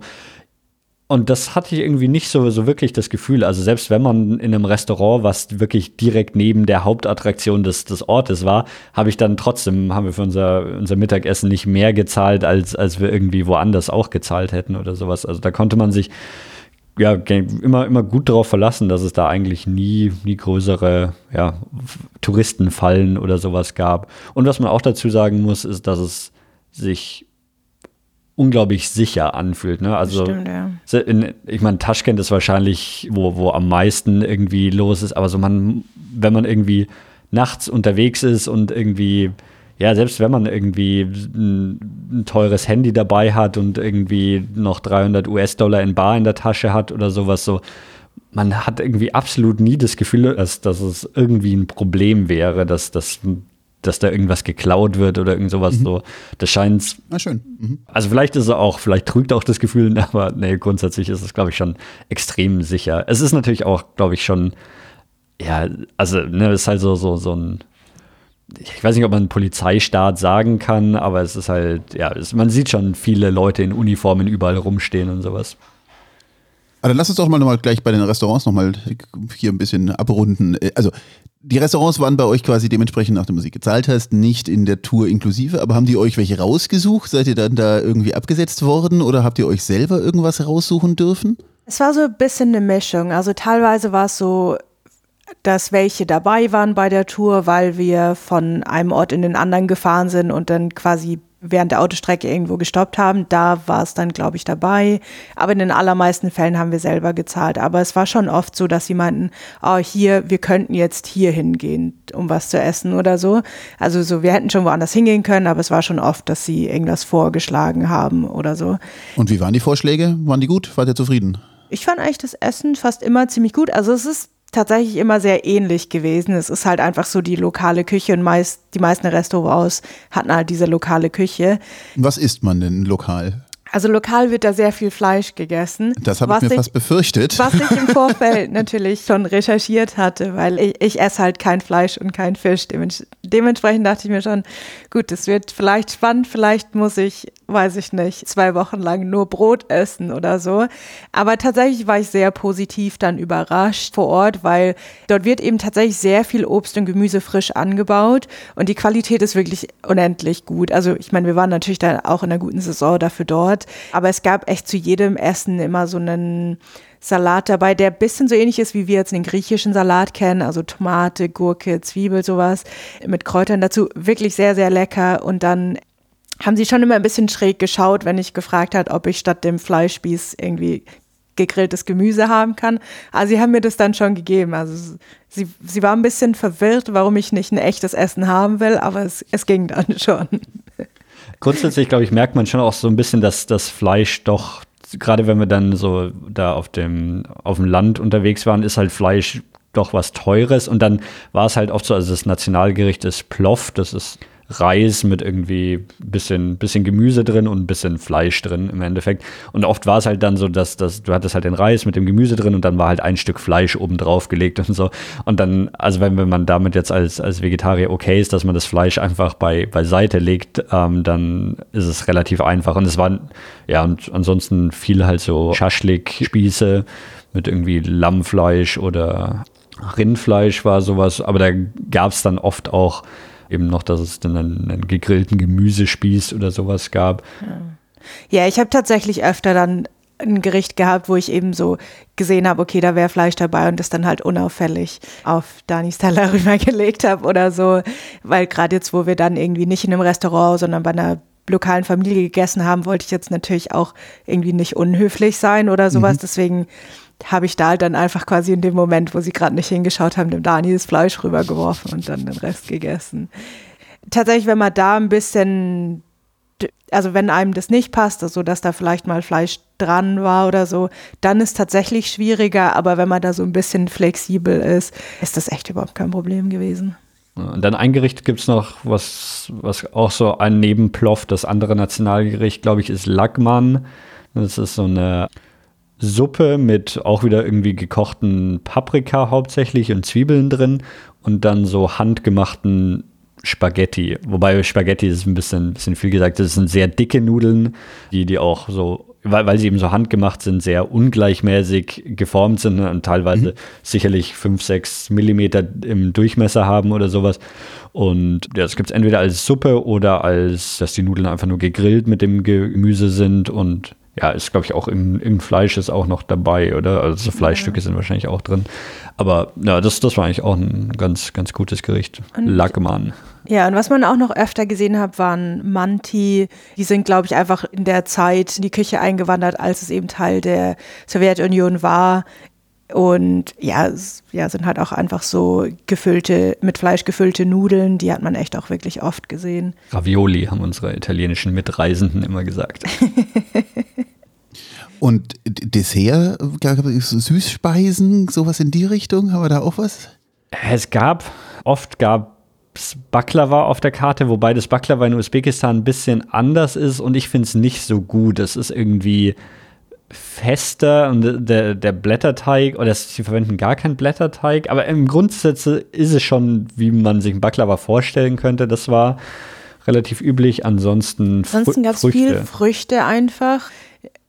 Scheinbar werden da sehr viele Wassermelonen angebaut. Also es gab wirklich immer frische Wassermelonen und die waren auch echt wirklich immer sehr, sehr gut. Ich meine, manchmal sind ja Wassermelonen wirklich ein bisschen geschmacksfrei, aber die waren tatsächlich sehr gut und zwar alle. Und Trauben gab es auch noch. Oder? Wassermelonen und Trauben waren so die beiden ja. großen Früchte, die man immer bekommen hat. Beim Thema Getränke ist auch lustig. Also es gibt halt so traditionell wird halt Tee dazu getrunken und das passiert auch oft, dass, dass der einfach so auf den Tisch halt gestellt wird oder selbst wenn man noch gar nichts bestellt hat oder so, kommt schon mal Tee und äh, man trinkt den dann eben nicht aus einer Tasse, wie man jetzt in, in Europa hätte, sondern eher so eine Schale, aus, aus der man den Tee trinkt. Das ist grüner Tee, oder? Meistens grüner Tee, aber du kannst auch schwarzen Tee haben. Und das andere, wahrscheinlich das Nationalgetränk ist Pepsi. Pepsi Cola. Das ist wirklich, das ist so krass. Also, das ist auch so omnipräsent, dass es so, überall und auch so, du siehst es eben bei den lokalen Leuten auch in Restaurants so, das erste was ist erstmal so die, die zwei Liter Mega Pepsi Flasche, die, die erstmal so auf den Tisch kommt und sowas. Und dann auch, ja, also wirklich, du bist in, in dem kleinsten Ort irgendwo mitten in der Wüste und dann haben die so drei so Pepsi Kühlschränke da stehen, die einfach voll sind mit den zwei Liter Pepsi Flaschen. Was auch richtig merkwürdig ist, ist, dass oft wenn du, wenn du halt so, ja, so ein Kiosk oder sowas aufsuchst, so, und diese, die haben oft noch nicht mal einen Namen und die sind auf Google Maps auch einfach nur als Pepsi eingetragen. das ist schon irgendwie eine komische Obsession in diesem Land ja, es, mit Pepsi. Es gab doch sogar in Taschkent, da waren wir leider nicht dort, Pepsi Magic City, ja. was so ein bisschen wie so ein Freizeitpark, glaube ich, ist. Oh. Aber auch einfach so Restaurants und Läden und sowas. Und ja, das ist einfach komplett von Pepsi gebrandet und so. Aber, aber also wie kommt es, dass dieser Pepsi quasi irgendwie nach dem Fall der Sowjetunion sich gedacht, oh, jetzt wenigstens einen Standort wollen wir auf der Welt wirklich irgendwo vertreten sein und haben da richtig hart rein investiert? Oder, oder ist Coca-Cola nie erschienen? Oder? Also es ist, Coca-Cola gibt es schon auch, aber es ist schon, also 80 Prozent ist Pepsi oder so. Aber generell ist irgendwie, ich glaube, Softdrinks haben, haben sich sehr verbreitet, seitdem ja. sie da so, so in großer Menge verfügbar sind. Und ja, ist wirklich ich meine, ist halt auch ne, so, so, so eine kühle Cola, wenn es draußen irgendwie 40 Grad hat, ist schon auch nicht so schlecht. Ja, stimmt. Ja, dann äh, lass uns ruhig mal weitermachen. Ich warne nur schon mal vor. Ich habe mir nämlich hier dick markiert. Foni hat so nebenbei fallen lassen, dass ihr dann bei so einer lokalen Familie irgendwann zum Essen wart. Ich hoffe doch, dass die Geschichte jetzt in diese Richtung dann auch mal weitergeht. Das war tatsächlich der nächste Stopp nach Samarkand, war dann, ähm, dass wir in haben wir jemals erfahren, wie dieser Ort wirklich heißt? Weil in, in, in unserem in unserer Reiseroute stand es immer nur als The Village. oh Gott, das klingt gefährlich. Und das war dann, genau, der, der nächste Stopp von Samarkand. Das war wirklich, also so im Endeffekt war die, die Route, wir wollten irgendwann dann weiter nach Bukhara. Also die, dieser Ort ist so im, ja, irgendwo auf dem Weg zwischen Samarkand und, und Bukhara im, im Nichts. Und das ist so eine, ja, so, so ein Bergdorf, wo sich eine Familie irgendwie oder mehrere Familien, wir waren bei einer, da gab es irgendwie, die Nachbarn haben aber das gleiche gemacht, haben sich halt so ein, so ein kleines Gästehaus oder ein Teil von ihrem Haus umgebaut als, als Gästehaus und können da dann so Touristen beherbergen und dann kann man eben ja, bei, bei der Familie in den, in den Bergen leben. Und genau, also wir waren dann nur für eine Nacht und wir sind da irgendwann am frühen Nachmittag oder sowas sind wir, glaube ich, angekommen und haben dann irgendwie was zu essen gekriegt und dann haben sie gesagt, ja, jetzt machen wir erstmal Pause, weil es noch so heiß ist. An dem Tag hat es, glaube ich, echt irgendwie 38 Grad auch oder so. Und dann sind wir so um 17 Uhr nochmal mit dem Sohn der Familie auf eine Wanderung gestartet. Ich glaube, die war dann relativ lang, knapp drei Stunden oder sowas, weil dort in den Bergen gibt es irgendwelche ich würde es jetzt als Höhlenmalereien bezeichnen, aber es war nicht in der mhm. Höhle, es war einfach an so einem Stein. Und die sind vermutlich relativ alt. Der, der Junge hat leider auch kein Englisch gesprochen, deswegen war es ein bisschen schwer zu verstehen, aber es war schon ganz cool zu sehen. Also für mich war tatsächlich jetzt weniger das Highlight, diese, diese Malereien zu sehen, sondern mehr einfach so die Landschaft dort. Mhm. Und ja, auch einfach so ein bisschen zu sehen, wie Leute dort eben wenn sie nicht in der Stadt leben, leben und was die so treiben den ganzen Tag und sowas wie ja einfach da das Leben aussieht. Das fand ich schon, schon interessant zu sehen. Und auch sehr gesagt, viele Nutztiere, Esel, das sieht man hier ja echt mhm. gar nicht mehr. Und dort sind einfach die Esel schon ja ein Lastentier oder ja einfach zum Reiten und sowas. Hat man da schon mehr gesehen. Jetzt habt ihr gesagt Bergdorf. War das dann relevant, weit höher? War das klimatisch angenehmer dann, weniger heiß? Es war definitiv höher. Also, und auch wenn, wenn wir jetzt da von Gebirge sprechen, das ist optisch schon so ein bisschen wie, wenn man halt wirklich in den Alpen ist. Ne? Also mit, mit irgendwie Felsgebirge. Ich meine, der mhm. Unterschied ist, dass man auch weiter unten schon kaum Vegetation hat, einfach weil man halt doch irgendwie in der. Also es gibt schon, ist jetzt nicht, nicht nur Steinwüste, es gibt da schon so Gestrüpp, würde ich es nennen, aber es ist schon eine, eine, karge Landschaft, aber schon mit, mit echten massiven Bergen. Ich meine, es gibt dann so, ich glaube, so in, in Tadschikistan und Kirgisistan, die, die sind ja wirklich dann bei so Bergsteigern wirklich berühmt dafür, aber Usbekistan hat da schon auch noch so, so ein bisschen Gebirge. Ja, und war schon, schon mehr oder weniger eine, eine echte Bergwanderung. Ne? Und es war halt ganz lustig, weil dieser Junge, der, der unser Tourguide war, also der, der Sohn von der Familie war, wie alt war der? Zehn, zwölf vielleicht, ja. irgend sowas. Hat er noch seinen Hund mitgenommen. und dann sind wir da irgendwie, ja, zu fünft, also wir waren tatsächlich nur vier Leute in dieser Tour und der Sohn der Familie dann da in den Bergen unterwegs für ja, knapp drei Stunden oder sowas. Und ja, Sie hatten vorher schon gesagt, wir sollen ordentliche Schuhe anziehen. Also wir hatten auch irgendwie Schuhe dabei, die dafür passend waren. Die anderen zwei in der Tour nicht, sondern da hat es wirklich, ich weiß nicht, 20 Minuten gedauert und dann waren die Sandalen zerfetzt. ja, hat diese Familie für euch irgendwie eine Show gemacht? Verdienen die ihren Lebensunterhalt mit den Touristen oder machen die eigentlich was anderes und, und haben dann halt quasi, keine Ahnung, also einmal pro Woche irgendwie Gäste? Also ich glaube, die, ich glaube schon, dass der Haupt, also zumindest während der Tourismussaison ist ihr Haupteinkommen schon, die, dass sie diese Gäste da haben. Ansonsten machen sie halt auch so Landwirtschaft, Selbstversorgung hauptsächlich. Aber die hatten jetzt neben unserer Reisegruppe, die eben aus vier Personen bestand, hatten sie noch eine andere relativ große Wandergruppe aus irgendwie französischsprachige Wandergruppe da. Das waren sicherlich 20, 15 Leute, irgend Ja, sowas. 15 Leute. 15 vielleicht. Und also ja, ich glaube, während der Zeit ist schon einfach quasi dieser Tourismus in die Berge ihr, ihr, Haupt, ihr Hauptding. Aber es ist halt nicht, es ist halt bei in, in keinster Weise irgendwie professionell. Ne? Also es ist halt, die, die haben halt irgendwie so einen Teil von, von irgendeinem Stall umgebaut, in das ist unser Gästehaus oder sowas und da sind dann vier Betten drin oder sowas. Und ja, man sitzt halt dann da auch einfach am Abend draußen. Also generell findet zumindest jetzt zu der Jahreszeit dann viel vom Leben draußen statt. Ne? Und dann sitzt man halt da irgendwie draußen und sie kochen, haben dann, dann eben für uns gekocht. Aber die saßen halt genauso mit ihrer Familie da draußen. Das ist jetzt nicht irgendwie ein Restaurantbetrieb, sondern die haben halt einfach Essen für alle Leute, die da waren, gekocht. Ja, und der einzige wirklich Programmpunkt, den man dort eben gemacht hat, war tatsächlich diese Wanderung mit dem Sohn der Familie. Ja, aber ansonsten ist es einfach so, da wo du unterkommst für die Nacht quasi und was zu essen kriegst, aber ja, es ist jetzt nicht so, dass sie da irgendwie groß Unterhaltung oder sonst irgendwas anbieten. Und das ist tatsächlich schon sehr, sehr weit weg von jeder nächsten größeren Stadt oder so. Und das hat man schon auch einfach gemerkt, dass irgendwie abends gab es dann einen Stromausfall und da war dann der Strom halt auch einfach weg. Da haben sie dann noch mal kurz den Generator angemacht, dass wir fertig essen konnten mit ein bisschen Licht, aber dann war halt auch Schluss. Ja, Und dann ist sternenklar. Ja. Und ich meine, Handynetz ist natürlich auch schon, schon zwei Stunden vorher ist irgendwie, hattest du dein Handynetz verloren und das, existiert absolut irgendwie gar nicht mehr dann dort. Ja, es ist tatsächlich sehr, sehr sternenklar. Also wir waren dann, haben auch nachts ein bisschen, wir hatten versucht, den Sternenhimmel zu fotografieren und ja, das ist, das funktioniert schon extrem gut da, weil du halt, du, gerade wenn Stromausfall ist, aber selbst wenn auch kein Stromausfall wäre, dann haben halt die zwei Glühbirnen und die Nachbarn zwei Glühbirnen. Also Lichtverschmutzung gibt es da nicht so viel und du bist halt der mitten in den Bergen von nichts umgeben. Mhm. Da sieht man schon, schon viele Sterne dann. Konntet ihr mit eurer Familie da jetzt irgendwie ein bisschen quatschen oder über die App irgendwie so ein bisschen einfach mal so erfahren, wie die, wie die so leben, was die so machen?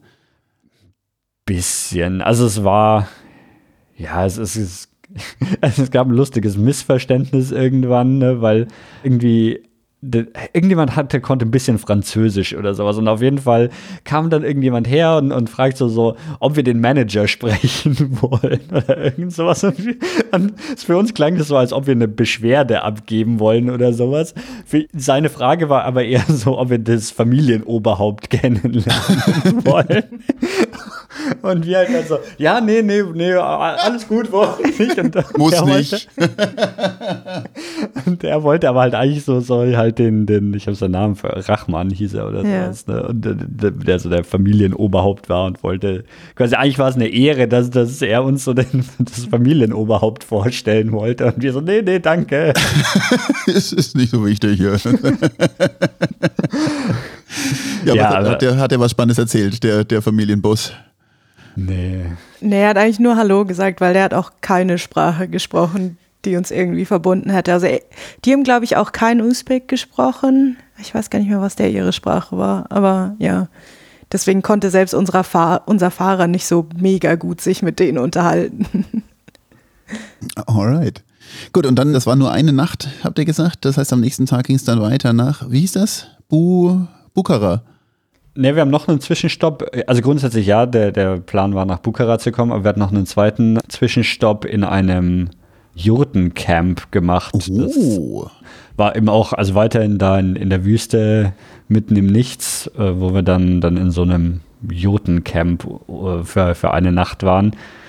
Ja, das war schon, war schon ganz cool da. Aber da hat man schon sehr gesehen, da haben sie sich überlegt, ah ja, wir machen jetzt ein Jurtencamp für die Touristen, weil traditionell in Usbekistan eigentlich Leute nicht in Jurten gelebt haben. Okay. Also die, die einzige Jurte, die, von der wir so gehört haben, dass die echt ein Ding war, war, dass der König in der einen Stadt im Winter seine Gäste in der Jurte empfangen hat, statt in seinem offenen Dingens. Und sonst haben Leute halt dort einfach schon seit sehr, sehr langer Zeit fest in Häusern gelebt. Deswegen haben die halt keine Jurten gebraucht. Ich glaube aber, sie haben einfach festgestellt, Leute haben gehört, ah ja, in Zentralasien leben Leute oder haben Leute in Jurten gelebt, deswegen funktioniert es gut für Touristen, so ein Jurtencamp zu machen. Aber tatsächlich war das auch einfach echt ganz nett irgendwie. Da gab es dann eben auch was zu essen abends. Dann hatten ah, wir durften noch einen Ritt auf Kamelen machen. Einfach, ja, weiß nicht was, wie lang war das? 20 Minuten oder sowas. Hat uns jemand auf so ein paar Kamelen im Kreis geführt. Das war, also nicht im Kreis, so eine kleine Tour. Das, das war irgendwie ganz lustig. Also ich persönlich saß halt noch nie auf einem Kamel, deswegen war das für mich natürlich auch was Neues und hat noch ein paar Fotos von uns gemacht. Und da war halt auch ein sehr schöner Sonnenuntergang, weil es da dann tatsächlich so ein paar Sanddünen auch gab. Und dann abends hatten sie noch jemanden irgendwie von lokal, der so, ja, auf, wie heißt dieses Instrument? So, ein, so was ähnliches wie eine Gitarre gespielt hat ja, ja. und dazu eben gesungen gibt's, hat. Gibt's in jeder Kultur sowas ähnliches wie eine Gitarre, genau, ja. genau, und dann halt Lagerfeuer da gehabt und, und draußen gesessen. Ja, also ich meine. Aber was habt ihr zwischen den beiden hm? also ihr musstet ja von dem einen zum anderen, ihr wart, das klang jetzt wieder einfach nur so wie zum Übernachten dort gewesen oder habt ihr da wirklich dann den Tag verbracht? Nö, das war schon dann. Nee, wir, da waren wir tagsüber zum, noch an dem See. Aber das war hauptsächlich zum, zum Übernachten. Und ja, also auch wenn die Sachen jetzt, die Strecken sind nicht extrem weit, aber ja, man kann halt echt nicht schnell fahren und da mhm. sind dann teilweise auch keine, keine geteerten, geteerten Straßen mehr und dann ja, kommt man halt echt nicht, nicht so schnell voran.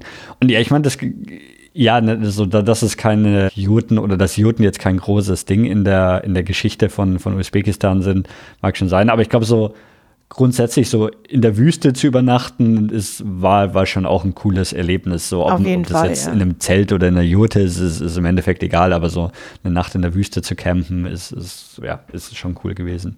Genau, und den, den See, das ist, glaube ich, noch der ganz interessante Punkt. Da sind wir eben tagsüber an diesem See gewesen. Den sieht man auch auf der Karte, der ist wirklich massiv groß. Ich glaube, der ist sowas wie 200 Kilometer lang.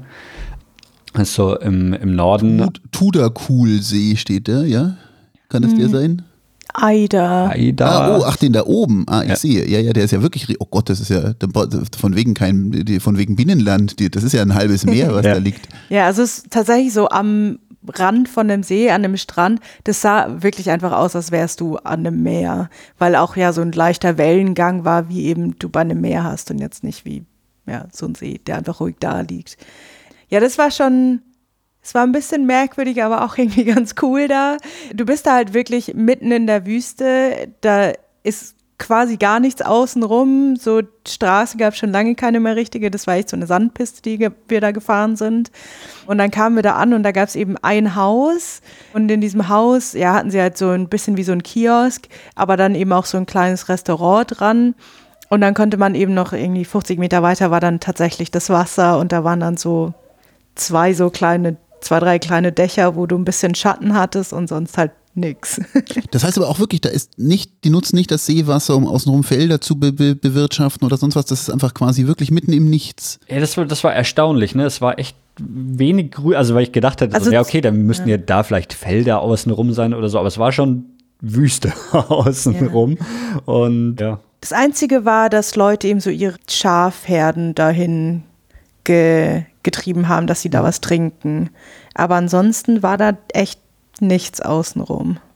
Also war auf jeden Fall eine, eine ganz gute Sache, weil da, ja, ich meine, da waren die Temperaturen dann echt einfach unerträglich heiß und irgendwie unsere, unsere Mitreisenden haben nicht so viel von Klimaanlage im Auto gehalten und dann war, war schon ganz cool, in diesen See zu gehen und sich da irgendwie abzukühlen. Also ich meine, der, der Weg vom zum See war, musstest du fast Schuhe anhaben, weil halt der Sand und diese Steine so heiß waren, dass du nicht drauf laufen konntest. Aber und dann selbst? Der war. Der war eigentlich richtig angenehm. Also der ist jetzt nicht super heiß gewesen. Also ich fand es echt eigentlich perfekt temperaturmäßig da zu baden. Ja. Gott, müsste also ich, ich glaub, vielleicht, vielleicht sagen, dass die da einfach quasi einfach hier ein schönes, schönes Strandhotel aufmachen können mit Bar und Ding und Nö, also grund grundsätzlich war das schon, schon echt ganz, ganz nett und, und, ja, also es war halt echt ja, wenig da, abgesehen jetzt von, von diesem einen Kiosk, wo man sich Pepsi-Flaschen kaufen konnte. Aber ja, ne, da, da, war, war dieser See auf jeden Fall ein guter, guter Zwischenstopp, an dem wir ein paar Stunden verbracht haben und uns einen ordentlichen Sonnenbrand geholt haben. Vorhin vergessen zu fragen, gab es dann wenigstens auch mal Pepsi Max oder musste man wirklich Pepsi mit Zucker trinken? Schon hauptsächlich mit Zucker. Manchmal gab es Coke Zero, aber Pepsi Max existiert in dem Land nicht. Okay, sehr seltsam. Aber grundsätzlich wird schon Cola mit Zucker getrunken. Da. Du hast gerade noch irgendwie drüber gesprochen, dass das irgendwie, ja, mit dem Auto kommst du nicht so schnell ran und so weiter. Wäre das überhaupt denkbar, wirklich individuell zu reisen, sich ein Mietauto zu nehmen und, und selber unterwegs zu sein? Oder würdest du es davon dringend abraten, weil die Straßen nicht funktionieren und weil das potenziell mit dem Führerschein und so weiter auch gar nicht geht? Weißt du das?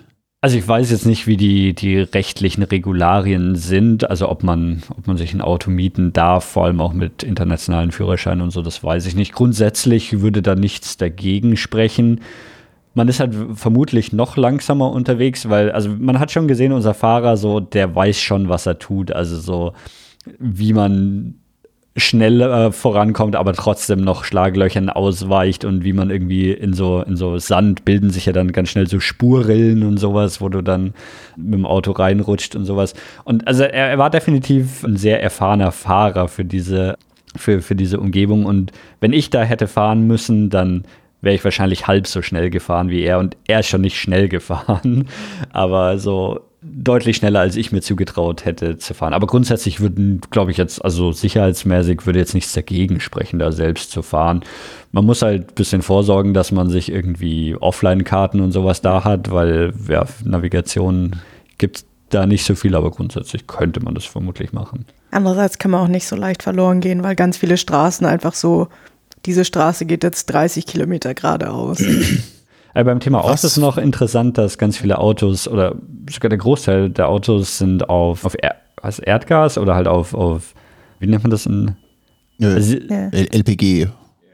Ja, heißt ja auch nur Liquid Propangas oder so. Ja, Sie, Sie haben es immer Methan genannt. Ich weiß nicht, ob es chemisch tatsächlich echtes Methan ist, aber Methan war das Wort für mein Auto fährt mit Gas hier.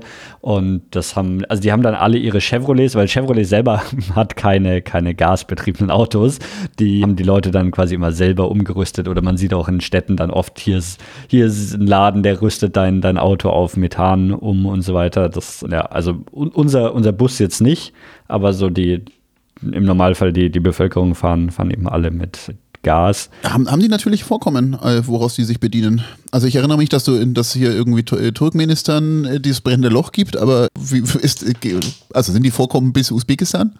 Ja, also das, das Loch in, in Turkmenistan ist auch, auch Richtung Grenze zu Usbekistan. Also ich, ja, das ich, ich, kann jetzt nicht sagen, wie viel Gas importiert wird, aber ja, es, es gibt auf jeden Fall Gasvorkommen in, in Usbekistan auch, die, die verwendet werden.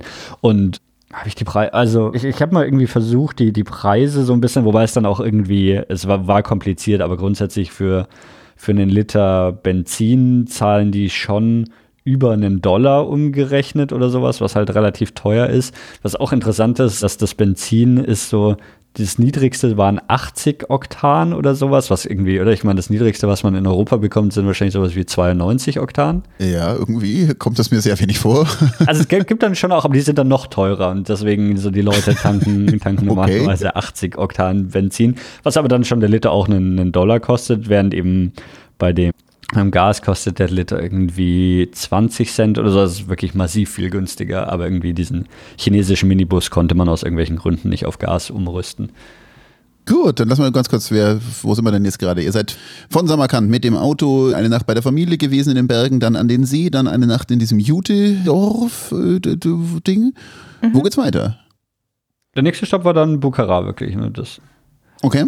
Und Bukhara, Wofür ist Bukhara bekannt?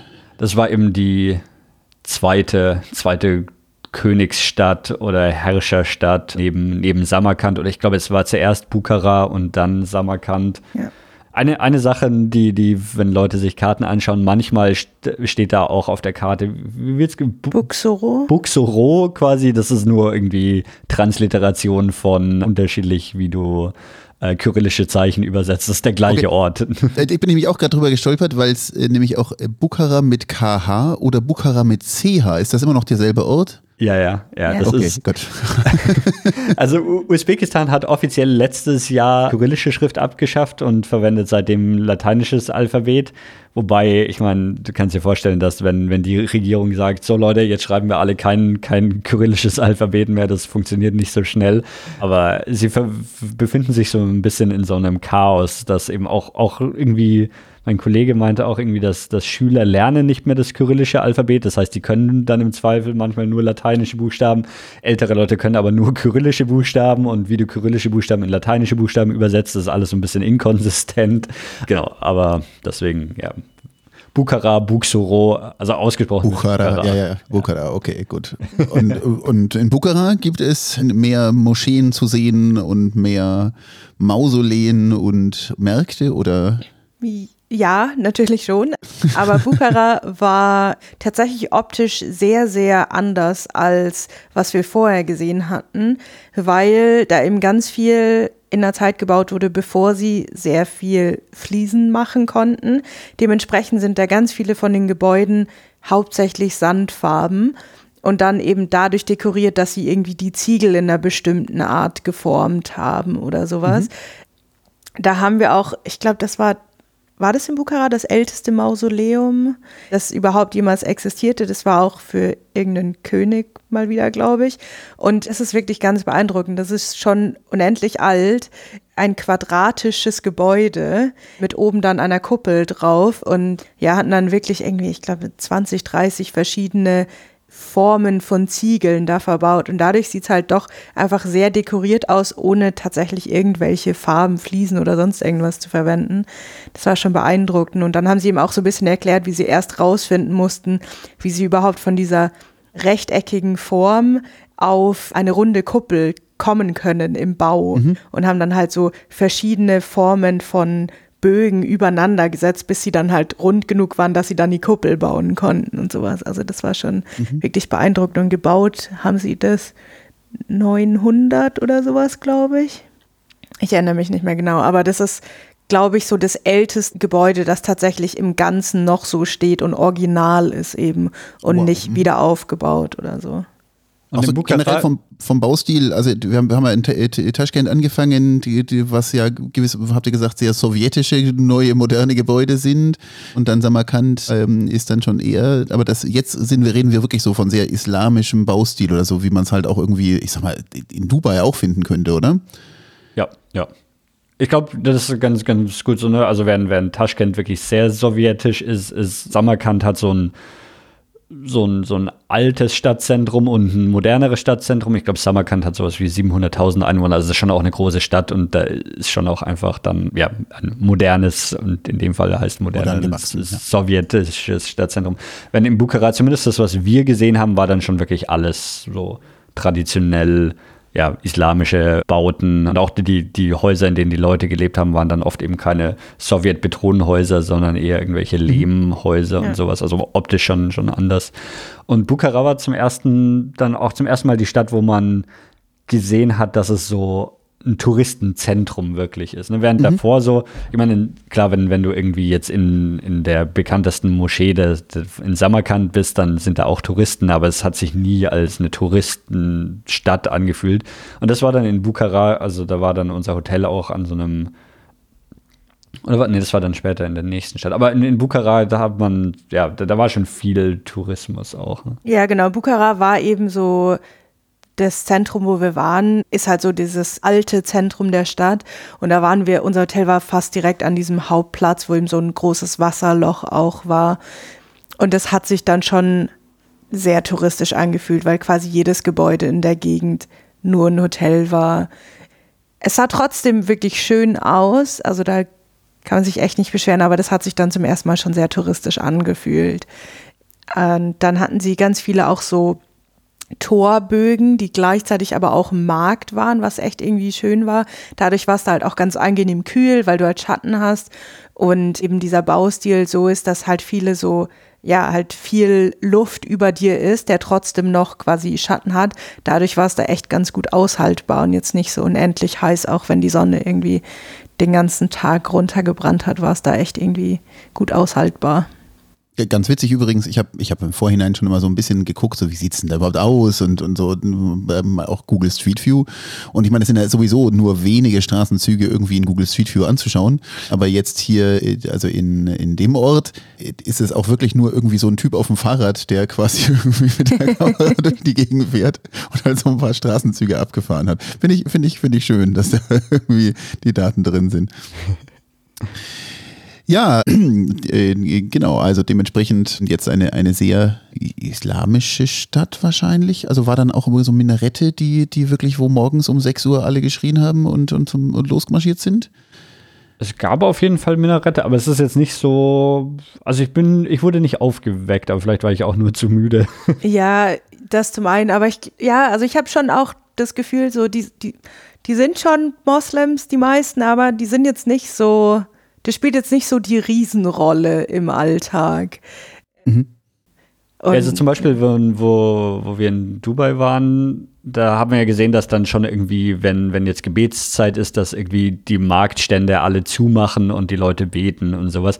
Das hat da vielleicht auch einer von zehn Marktständen gemacht und der Rest hat einfach weiterverkauft. Also ja, es ist nicht, es ist definitiv nicht so, so vor, also es ist optisch, ist, ist glaube ich schon relativ vorherrschend, dass halt wirklich an jeder Ecke irgendwie eine Moschee, Minarett oder irgendwas ist. Ähm, oder eben auch ganz viele von diesen Medrassas, also diese Koranschulen, so eine historisch ein bisschen so eine Mischung aus einer Universität und einer Koranschule ist, die eben auch nicht nur religiöse Ausbildung gemacht haben, sondern auch, auch wissenschaftliche Ausbildung gemacht haben und die auch zum Teil heute noch verwendet werden und, und eben dann Studenten können, können entscheiden. Also gehen sie einfach den traditionellen Ausbildungsweg in, im normalen Universitätssystem oder gehen sie in so eine Madrasa, die das mhm. dann irgendwie eine Mischung zwischen religiöser und, und wissenschaftlicher Ausbildung ist.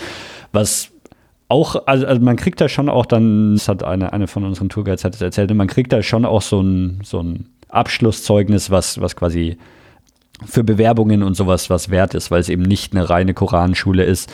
Also es ist oft, dass, dass man irgendwie den, sein, sein Undergraduate in, in so einer Koranschule oder in so einer Madrasa macht und dann noch quasi einen Master oder sowas in der Universität oder so sowas macht. Das ähm, gibt es eben da auch. Und ja, die, diese, diese Madrasse, ist der Plural, Madrassen, die, die sieht man da eben oft auch und das sind eben so, so traditionelle, ja, auch, auch so traditionelle Gebäude mit so, so einem Bogen als Eingang. Also oft ist es für mich auch schwer zu, nur von außen zu sehen, ist es eine Moschee oder eine Madrasa und manchmal sind die Übergänge auch ein bisschen fließend, dass, oh ja, das ist eine Moschee, aber hier wird auch unterrichtet und so weiter. Ja, sie haben halt auch in jeder Madrasa gibt es halt auch noch eine Moschee, deswegen ist das eh alles. Ja, was man Ah, du hast vorhin von so einem ehemaligen Mitarbeiter in, in Taschkent gesprochen. War der dann, hat er auch in einer Madrasa gelernt? Oder, oder? Nee, nee, nee, der hat, also das war ein, ja, also der, ein Kollege von mir bei, bei Facebook, der hat normal eine Universität in, oder die, die Uni in Taschkent besucht und dann eben Auslandssemester in Südkorea gemacht, so wie es sich für Usbeken gehört. Ja, ja, gut. Wäre wär interessant gewesen, ob Informatik gewissermaßen ein, ein Studiengang ist, der an Madrassen nicht, unterrichtet zumindest wird. nicht erwähnt. Also sie haben schon halt so, so Basis, ne, also sowas wie Mathematik und, und Medizin haben sie, glaube ich, auch erwähnt. Ah, Mathematik Thron. ist ja auch eine alte arabische Kunst, also da wundert mich jetzt überhaupt nicht. Äh, Astronomie haben sie auch viel gemacht. Ja, wundert mich auch nicht. Genau, also wäre wär interessant, ob da irgendwie wie, wieder die Digitalisierung Einzug gehalten hat. Sorry, du wolltest gerade noch was anfangen zu erzählen, Froni. Ich habe dich mitten unterbrochen. Das äh, habe ich jetzt leider schon wieder vergessen. Da, gut, da, da, Aber wir waren bei Matrassen in, in Bukhara. Mir ist noch was anderes eingefallen und zwar waren wir in einem Hotel, das früher tatsächlich einem jüdisch, einer jüdischen Familie gehört hat. Also nicht das Hotel, das war quasi einfach ihr Haus. Und die haben auch damals schon, waren die eben sehr gut ausgebildet, dementsprechend oft relativ vermögend und hatten dann ein schönes, großes Haus. Aber die sind dann, ich weiß gar nicht mehr wann das war, war das mit dem Ende der Sowjetunion oder sowas, sind die dort weggezogen. Also es quasi unser Hotel war in dem jüdischen Viertel, wie sie es genannt haben, aber tatsächlich leben dort nur noch sehr wenige jüdische Einheimische.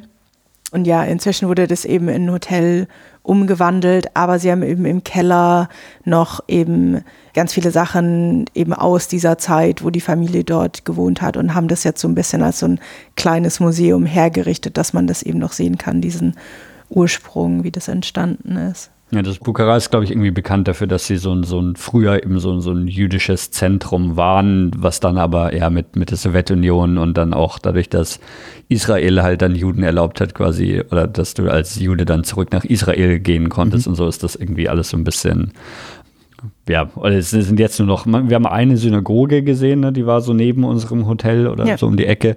Und ja, irgendwie wurden da jetzt einige eben in, in Hotels umgewandelt, weil eben ja die, die Juden dadurch, ich glaube auch ein Faktor ist eben, ne, dass, dass die eben Finanzgeschäfte machen durften, was ja im Islam nicht, oder Geld verleihen und sowas, was im Islam nicht erlaubt ist.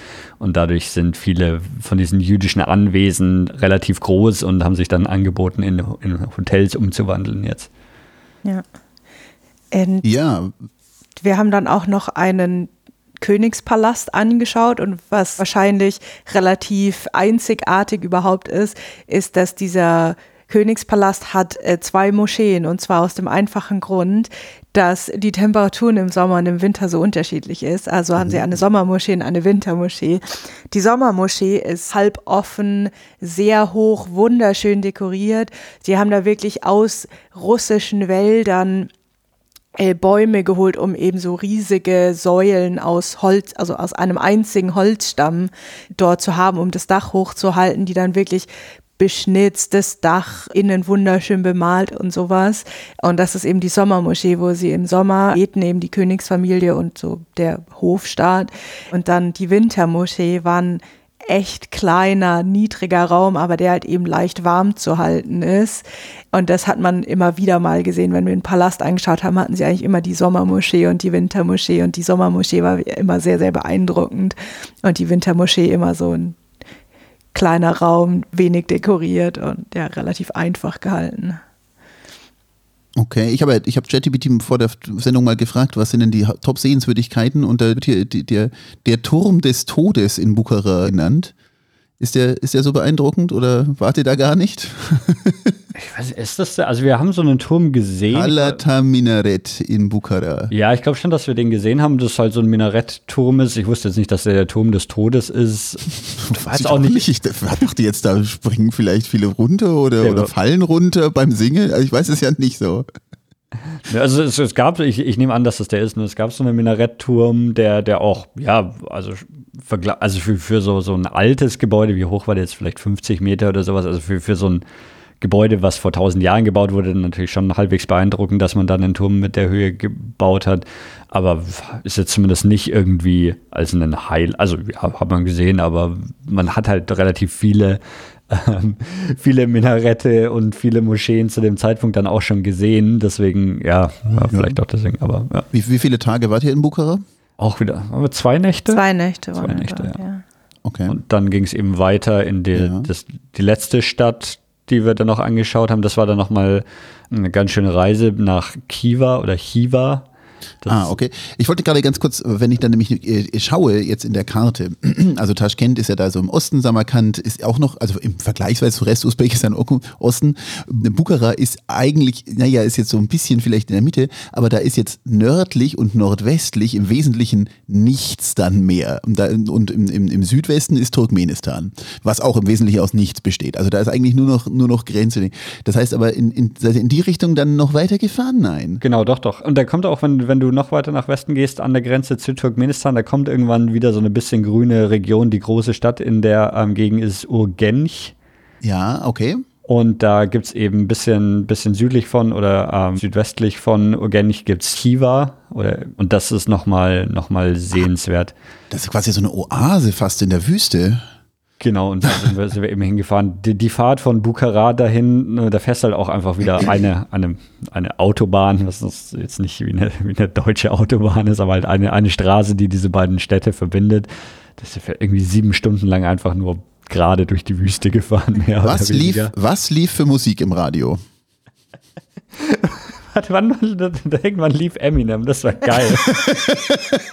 Weil ich meine, natürlich hast du da auch keinen Radioempfang dann, ne? Das heißt so, es läuft halt das, was, also grundsätzlich, ich glaube, der, der Fahrer hat, hat sehr darauf geschaut, dass er es, oder der, der wollte jetzt nicht irgendwie laut Musik abspielen und so, aber so die Musik, die halt lief, war irgendwie so auf seinem USB-Autoradio oder so, was halt da drauf war und sowas. Und irgendwann mal dachte er so, also grundsätzlich oft lief da sowas, was ich jetzt lokale Popmusik, ohne zu wissen, wie lokale Popmusik klingt. Aber es, war jetzt moderne Musik, die mir aber jetzt, die, ja, die, die schon irgendwie so ein bisschen, bisschen nicht so wie westliche Popmusik klang. Aber irgendwann mal, glaube ich, dachte sich unser Fahrer dann so, so ja, okay, jetzt hau ich, hau ich die Hits raus und dann lief irgendwie Eminem sowas. Das war sehr gut. Geil. Ja, haben alle mitgesungen. So. Ja. ja, es war geil irgendwie, als dann Lose Yourself kam, durch die Wüste gefahren sind. Genau, das, ja, wir sind eben sieben Stunden oder sowas gefahren, dass wir dann da in, in Urgench und dann nach Kiva weitergefahren sind, was, was eben. Okay, der, und was gibt es in Kiva zu sehen? Ja, da, da gibt es eben so eine, wie nennt man das, wie, wie ist das, so eine Altstadt quasi, wo die halt umrandet ist von einer, von einer Stadtmauer und in dieser, in dieser Altstadt die bestand eigentlich hauptsächlich aus Midrassas. Mit, Midrassas, mit Rassen. ähm, und diese ganzen Midrassen wurden, oder eigentlich alle wurden jetzt, werden mittlerweile als Hotels oder, oder Gästeunterkünfte verwendet. Ja, also da sind keine mehr aktiv davon als eben Schuleinrichtungen, sondern tatsächlich alle umgebaut in Hotels. Manche sind Läden geworden oder ein Restaurant oder sowas. Und es gibt eben auch noch einen großen Königspalast innerhalb von diesen alten Stadtmauern. Das ist dann also auch nicht richtig groß, sondern, sondern eher, eher kleiner, wenn du sagst, dass da so quasi alles inzwischen umgebaut ist. Es ist schon relativ groß. Also es sind sicherlich äh, über 20 von diesen Midrassas da drinnen und das sind halt immer vierseitig ähm, Gebäude Blöcke quasi. Also es gibt immer einen großen Innenhof. Toreingang. Es hat immer einen großen Innenhof in der Mitte und um diesen Innenhof außenrum sind überall eben kleine Räume, oft zwei oder sogar manchmal dreistöckig, wo dann eben die Schüler gelebt haben und eben auch gelernt haben. Und ja, es gibt dann immer noch eine Moschee und eine Bibliothek da drin. Also das sind schon relativ große Gebäudekomplexe. Und davon gab es eben, ich glaube, es sind über 20. Und es bietet sich halt auch richtig an, die als Hotels umzubauen, ne? weil du halt diese, diese kleinen Räume hast oder sowas, in denen irgendwie immer zwei, drei Studenten gelebt und mhm. studiert haben. Und davon hast du halt dann ja, 20 oder in einer größeren Mitrasse auch mal 100 oder sowas. Aber es ist halt ideal, das in Hotel umzubauen, weil du halt 100 identische Räume hast, die eine okay Größe für ein Doppelzimmer haben. Und das haben sie eben da gemacht. Und ja, die, diese Altstadt selber im, also es ist die besterhaltenste Altstadt irgendwie aus dem, aus dem 6. Jahrhundert oder so, oder da hat die, hat die Stadt angefangen und die gesamte Stadt ist quasi UNESCO-Weltkulturerbe. Okay. Und ja, es ist, es ist schon, du lebst halt in, in diesem UNESCO-Weltkulturerbe, was halt irgendwie, also es hat sich auch ein bisschen angefühlt wie so Disneyland oder so, weil es halt, ne, also weil halt dann auch Sachen da aufgebaut, also wieder aufgebaut und wieder hergestellt wurden und es sah halt teilweise aus, als, als würde, also es wirkte so, als wäre das Kulisse, aber es war halt echt. Ja gut, aber da gibt es natürlich mehr so Beispiele so weltweit, weiß ich nicht, Venedig oder was auch ja, immer, wo ja, du halt, genau. wo, wo, wo, wo eigentlich ja authentisch ist, aber man kommt sich schon nicht mehr so vor, weil ja, es genau. halt einfach nicht, ja, einfach auch nicht mehr authentisch genutzt ist, sondern einfach nur noch touristisch genutzt ist. Ja, und diese Stadt ist, wie groß würde ich sagen, weiß nicht, ein Quadratkilometer, so ein Kilometer auf ein Kilometer vielleicht. Okay. Mhm, ah, ja, ja irgend, irgend, sowas. Und ja, da, das ist halt so das, warum man, warum man dort ist, um, um das zu sehen. Ja, also ich, weil vielleicht hatte ich zu dem Zeitpunkt dann auch einfach schon ein bisschen zu viele mit Rassen und Moscheen gesehen und so. Es war schon sehenswert, ob man dafür jetzt nochmal extra sieben Stunden durch die Wüste fahren musste oder nicht, weiß ich nicht. Also, ja. ja, 14, oder? Musst du auch noch zurück? Nee, wir sind dann eben geflogen. Also ah, von, okay. Urgench hat einen, hat einen lokalen Flughafen, der eine Verbindung nach Taschkent hat und dann sind wir von dort aus zurück nach Taschkent geflogen. In, in Chiva hatten wir noch ein Museum angeschaut und zwar war das zum Thema Aralsee. Erinnerst du dich daran noch? Weil der Aralsee ja nördlich davon war, ist, was noch übrig ist. Und ich glaube, das ist auch eben der Grund, warum dort dann wiederum eine Oase war, wo relativ viel Lebensmittel angebaut werden konnte, genug Wasser dort war, um zu leben, aber der ja inzwischen kaum noch vorhanden ist. Und sie hatten eben dort speziell ja, deren Museen sind jetzt nicht so, wie man Museen hier kennt. Die sind alle relativ klein und meistens ist man nach einer halben Stunde auch durch. Aber es war trotzdem irgendwie interessant zu sehen, wie sie so tatsächlich auch so ein bisschen versuchen, dem entgegenzuwirken oder zu, zumindest versuchen, das einzubremsen, dass er immer weiter austrocknet und so. Und ganz klar auf jeden Fall erkannt haben, was für ein Problem das für das Land ist, wenn der ganz verschwunden wäre. Ja, ich finde es ja schon nochmal ganz faszinierend, weil ich meine, also ich weiß ja, in der Schulzeit oder was auch immer, du schaust dir irgendwelche Dinge an und sagst, ja, ja, hier war vor ein paar Millionen Jahren mal ein Meer oder was auch immer. Aber ich meine, hier reden wir von, das ist nicht so lange her, dass da gewissermaßen ein, ein riesiger See existierte, der jetzt einfach nur noch in, in Bruchstücken existiert. Da ist sicher spannend, ja, das, das vor Ort direkt zu sehen und dann eben zu sehen, wie die Kultur damals darum entstanden ist. Mhm. Wie ist das mit diesen Hotelmatrassen? Nee, mit, mit, ja, mit Matrassen, ja. Der, ich hab, der Singular, ich weiß nicht, ich glaube niemand von hab, uns weiß, was der Mätresse im Kopf und denkt mir, das ist was anderes und Matratze ist auch was. Also, waren die dann ähm, modern hergerichtet, also mit, mit wirklich mit Badezimmer und ähnliches? Also das heißt nicht, nicht irgendwie hier nur eine Schüssel reingestellt bekommen? Ja, ja die waren modern. Also schon jetzt nicht, nicht irgendwie gut aus, aber es war ein normales Doppelbett und ein normales Bad drin und, und meistens hing noch ein Fernseher an der Wand, der aber kein Signal hatte oder sowas. Ich weiß nicht, was da geplant war, aber ja, grundsätzlich schon, schon jetzt als, als Hotel ausgebaut. Okay. Ja, was ich insgesamt ganz lustig fand, das war jetzt nicht nur in Chiba so, sondern auch in den Städten davor, ist, dass sie noch nicht so das Gefühl entwickelt haben, dass man vielleicht Touristen nicht alles anfassen lassen sollte. Also wir waren tatsächlich haben wir, ich weiß gar nicht mehr, das war irgendwo auf dem Weg, haben wir so eine Ruine von einer Festung von, was war das, Alexander der, dem Großen gesehen oder sowas. Und die war schon wirklich sehr zerfallen. Ich meine, das ist einfach schon sehr alt. Es war aus Sand und Lehmsteinen gebaut und sowas.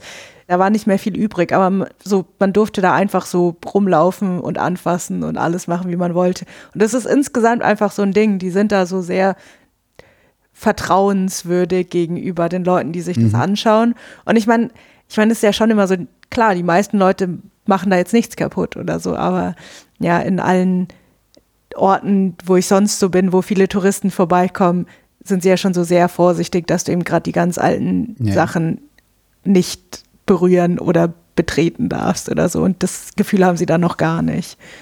Also das heißt, äh, so den Namen der Freundin ins Gebäude ritzen, so, das ist da, das war, war doch jetzt gerade hier im, im, in, in Rom irgendwie, der, wo dann der Amerikaner sogar, ich wusste nicht, dass man das nicht darf. ja, ich glaube, dass bei, bei dieser Festung von Alexander dem Großen, da kamen schon auch Leute Sachen reingeritzt, aber auch einfach, dass du halt wirklich über diese gesamte Festung laufen kannst und es halt auch nicht einen einen Weg gibt, sondern du, ja, du gehst halt da über die Mauer, weil die eh schon komplett eingestürzt ist und so weiter. Und ich glaube, so dadurch, ja, dadurch wird's halt auch, geht's immer noch weiter kaputt. Aber mhm. du also ich meine, selbst wenn, wenn du dich als Tourist vorsichtig irgendwie da bewegen willst, weißt du jetzt auch nicht so, weil es ja keine Wege gibt oder keinen vorgeschriebenen Weg, wie du es anschaust. Du musst halt da einfach irgendwie durch diese Festung gehen. Okay, das heißt, das sind auch keine irgendwie dann so Geländer, die dir eigentlich das irgendwie, ne, so, weil das ist, geht ja gar nicht nur um, um die, die Ruinen zu schützen, sondern eben auch die Touristen vor den Ruinen zu schützen nee. oder vor dem Abstürzen oder vor irgendwelchen instabilen Dingen. Ja, Wahnsinn, Wahnsinn. War das schon der letzte Ort auf eurer Tour? Genau, von da aus sind wir dann eben dann mit äh, Usbekistan zurückgeflogen nach, ah, nach Taschkent. Das, da können wir auch noch kurz ein bisschen drüber sprechen. Das war auch, auch interessant eben dann doch, weil ich hatte schon ein bisschen bereut, dass wir mit Turkish Airways geflogen sind und nicht die lokale Airline erleben konnten, weil ich bin ja auch mit Turkmenistan Airways schon geflogen. Im Vergleich zu Turkmenistan Airways, die dürfen ja international gar nicht fliegen, weil sie Sicherheitsbestimmungen nicht erfüllen. Okay. Die Usbekistan Airline, die, die darf schon international fliegen. Also die fliegen ja auch nach London und Frankfurt und so weiter. Also die sind, glaube ich, schon bisschen, bisschen vertrauenswürdiger. Aber grundsätzlich, was ganz Interessantes ist eben, dadurch, dass es ein Inlandsflug ist, gelten halt so diese ganzen typischen Regeln, die man halt sich mittlerweile für so Flüge angewöhnt hat. So, die gelten halt dann natürlich nicht so. Also irgendwie meine zwei Liter Wasserflasche durfte ich ohne Probleme mitnehmen. irgendwie der, der eine Pepsi, Typ war. Dani, Pepsi musst du mitnehmen. der, der eine Typ, der, der irgendwie sich eine, eine Riesenkiste nur voll mit Pfirsichen mitgenommen hat. Und es, es gab schon, es gab mindestens zwei, drei so Sicherheitschecks, aber ich weiß nicht genau, was, also, weil es ist wirklich alles mit reingegangen in dieses Flugzeug. Also man musste, ja, man musste seine Tasche mehrfach durch irgendwelche Röntgensachen und irgendwas schieben, aber so, es war alles vollkommen egal. Ja, es war auch ganz lustig dann, als das Boarding losging. Es war halt irgendwie, der Flug hatte ein bisschen Verspätung und so, als eigentlich das Boarding losgegangen wäre, haben sich so, hat man schon sehr deutlich gesehen, das waren die Touristen, die haben sich schon mal ordentlich in eine Schlange gestellt. Und als dann das Boarding wirklich losging, sind halt alle anderen Leute aufgestanden und dann wurde es einfach so eine wilde Traube. und, und was war das für eine Maschine? Airbus oder Tupolev? Das war, gute Frage, nee, das war schon Airbus. Ja. Was, west, westliche Maschine? Ja, es war schon ein bisschen älter, aber es war jetzt nicht irgendwie richtig alt oder sowas. Also es ja, aber so eine ältere A320 oder irgend sowas war das, ja. Ah, okay. Und ich meine, dann, ja, der, der Flug selber war, war relativ unspektakulär. Das, dieser, dieser Flughafen in Urgenich, das, das war interessant zu sehen, weil es halt ja wirklich so die, die ganzen Normen und sowas, die man von, an Flughäfen gelernt hat, alle gar nicht gelten von irgendwie so ich meine, der ist jetzt auch nicht so groß. Also wenn ich da gucke, dann hat der, glaube ich, drei Stellplätze vor dem Terminal. Also ich ja. nee, und, und, halt auch, auch, weil die lokale Bevölkerung wahrscheinlich auch nicht so, so die internationalen Flüge gewöhnt sind. Ne? Und dann ja. so, na, natürlich zieht man seinen Gürtel aus, bevor man durch Metalldetektor geht. Und so kein Menschen, so, sie gehen da mit ihren irgendwie, ja, was auch immer sie alles dabei hatten, durch, durch den Metalldetektor. Das war, also, es hat auch die ganze Zeit gepiepst, war auch vollkommen egal. Okay. ja, und was auch ungewöhnlich ungewöhnlich ist, dass du einfach so auf dem Rollfeld quasi rumlaufen kannst. Naja, ja. Weil, Klar, ja, sie machen halt einfach ja. die Tür vom Terminal auf und dann gehst du zu dem Flugzeug und steigst ein. Okay, du musstest aber nicht deinen Koffer unten selber einladen, ja? Nee.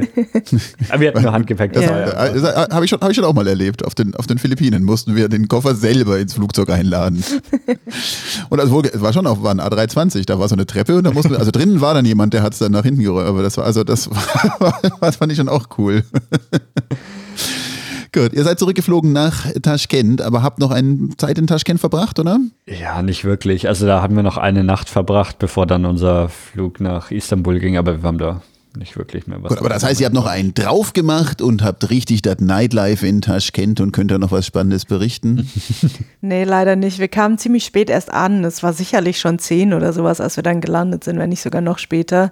Und haben uns dann quasi nur in irgendeinem von den Supermärkten, der halt noch offen war, irgendwie ein Brot und einen Aufstrich oder sowas geholt und das dann gegessen und sind dann ins Bett, weil wir am nächsten Tag auch vom Fahrer schon wieder um was halb sechs oder sowas abgeholt wurden. Okay, wie, wie sehen Supermärkte in Usbekistan aus?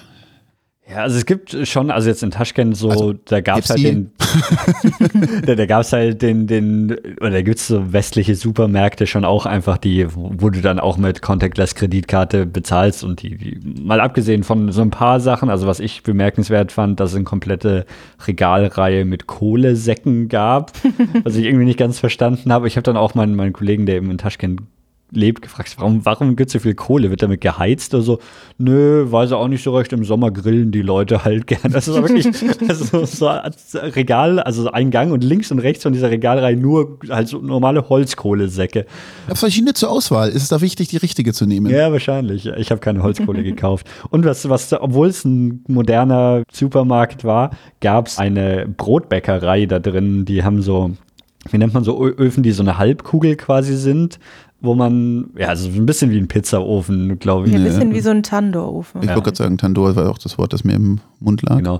Und da gibt es halt dieses traditionelle usbekische Fladenbrot. Ist Fladenbrot? Ja. Ja, ja. ja. So ein, so, ja, im Endeffekt einfach halt so ein Fladenbrot. Das schmeckt jetzt, glaube ich, nicht viel anders als andere Fladenbrote, aber es hat halt irgendwie so diese Form, dass es in der Mitte ein bisschen dünner ist und am Rand ein bisschen dicker ist. Weil ich glaube, traditionell so auf dem Knie geformt wurde oder irgend sowas. Aber Und die wurden halt in diesem Supermarkt, das ist halt sonst schon so ein moderner Supermarkt, der irgendwie, ja, halt abgepackte Snickers und alles im Angebot hat. Und dann ist da so ein Typ und backt so diese Brote und legt die halt dann auch einfach vor sich in so ein, so ein Regal, wo du dann, weil du offenbar keinen Supermarkt betreiben kannst, wenn es nicht das traditionelle Brot gibt. Aber ansonsten, wenn man jetzt nicht in so einem westlichen Supermarkt ist, sind, glaube ich, die Einkaufsoptionen halt eher so, wie, wie nennt man sowas? Also so jetzt keine Ketten natürlich, sondern halt so ein, so ein Einzelhändler, der, der halt irgendwie Obst, Gemüse und Pepsi verkauft mhm. oder so. Und sonst halt tatsächlich merkt. Also die Leute kaufen da schon viel so ihre normalen Lebensmittel einfach auf dem Markt ein. Das haben wir jetzt natürlich nicht so gemacht, weil wir meistens essen waren, aber so, ja, diesen einen großen Markt haben wir eben auch angeschaut und da gibt es ja wirklich einfach alles von Lebensmittel, Haushaltsgegenständen über, ja, weiß ich nicht, gab sogar auch noch ein paar Essensstände, die halt wirklich dort vor Ort gekocht haben und dann konntest du da halt noch irgendeinen Ploff, Ploff essen oder so. Wie ähnlich, wie verschieden ist das jetzt zu den anderen Stan-Ländern, die du besucht hast, Dani? Also in, in Kasachstan habe ich halt wirklich nur Astana, also die, die neue Hauptstadt gesehen und ja, also Astana und, und Taschkent sind jetzt schon ähnlich, wobei Taschkent halt massiv größer ist und auch irgendwie mehr los ist, aber andererseits, ich war halt in Kasachstan auch irgendwie im Februar, wo es irgendwie minus 20 Grad hatte, da ist schon klar, dass weniger Leute auf den Straßen unterwegs sind. Kasachstan ist dahingehend auf jeden Fall schon moderner, also so jetzt weiß ich nicht, ein Starbucks, wo Leute mit MacBooks drin sind, siehst du halt in, in, in Astana schon, in Taschkent gibt es wahrscheinlich schon auch einen, aber ist jetzt nicht, nicht so das, das übliche Straßenbild. Also es meinte mein Kollege auch, dass, dass er oft in, in, in Kasachstan eben ist, weil da so, also der arbeitet jetzt bei einem Startup und meinte so, ja, da gibt es halt einen Coworking Space und sowas, und wo es in, in, das ist alles so in, in Taschkent gerade erst am Entstehen. Und das, also ja, Kasachstan ist dahingehend, glaube ich, schon, schon moderner, reicher auch als, als Usbekistan. Und im Vergleich zu Turkmenistan, ich meine, Turkmenistan ist halt einfach weirde Diktatur. Also ich meine, Turkmenistan ist halt Nordkorea mit Gold und Gas, was halt also ne, mit Führerkult und allem drum und dran und mit irgendwie riesigen Prachtalleen, auf denen null Autos fahren, weil die Leute sich keine Autos leisten können und sowas. Also ja, Turkmenistan ist da einfach einfach nur merkwürdig und Usbekistan ist halt kein reiches Land, aber es ist schon halt ein Land, in dem du siehst, ja, hier leben Leute, die arbeiten, die machen Dinge und das ist nicht irgendwie nur ein merkwürdiger Diktaturland, sondern ja. Ja, in Usbekistan haben wir ab und an mal eben mit unseren Tourguides oder sowas gesprochen, was sie so über die Nachbarländer denken oder was sie uns empfehlen würden, wo wir mal auf jeden Fall noch hinfahren müssen. Und dann waren sie mal ganz erstaunt zu hören, dass der Dani eben schon in Turkmenistan war, weil sie meinten, es ist für sie quasi unmöglich, da ein Visum mhm. zu bekommen. Lustigerweise ist es aber recht üblich für Turkmenen nach Usbekistan in Urlaub zu kommen. Also wir haben tatsächlich in einer von den Städten auch mal so eine Fußballgruppe. Also das waren echt so, weiß nicht, wie, war, wie alt waren die? 10, 12 Jahre alt und ja, halt irgendwie so 20 Jungs in dem Alter mit ihrem Trainer waren da auf ihrer Fußballreise. Gut, habt ihr noch Tipps und Tricks für andere, wenn die nach Usbekistan wollen? Ne? Und irgendwas, also was, was, muss man, was muss man beachten? Was muss man, wo muss man aufpassen? Was sollte man nicht tun? Was, was sollte man im Voraus vielleicht besser planen? Was sollte man, was kann man vor Ort deichseln? Ja, also man, man sollte immer Bargeld dabei haben. Also man kommt auch an, also in wir, haben, wir sind dann irgendwann USB-Dollar. Also, genau, usbekische Sums oder Soms, je nach Aussprache. Da sollte man, also wir haben das dann auch, das ist kein Problem, aber so quasi schon immer, wenn man irgendwie in der Stadt ist und an einem Geldautomaten vorbeikommt, sollte man was abheben, weil die Währung ist auch krass inflationär. Also man, man hebt da gern mal ein paar Millionen ab oder sowas, aber die Geldautomaten haben halt immer noch, immer noch diese Limits, dass oh, hier das Limit ist, du kannst nur eine Million abheben, aber eine Million ist, ist halt 10 Euro oder sowas. Aber das ist jetzt nicht während eurer Reise schon noch viel krasser geworden. Also ihr, ihr habt nicht irgendwie das Geld von Anfang schnell ausgeben müssen, weil, nee, es dann nee, nicht mehr wert war. Also es ist irgendwie günstiger, aber jetzt mini, also normale Währungsschwankungen würde ich sagen. Okay.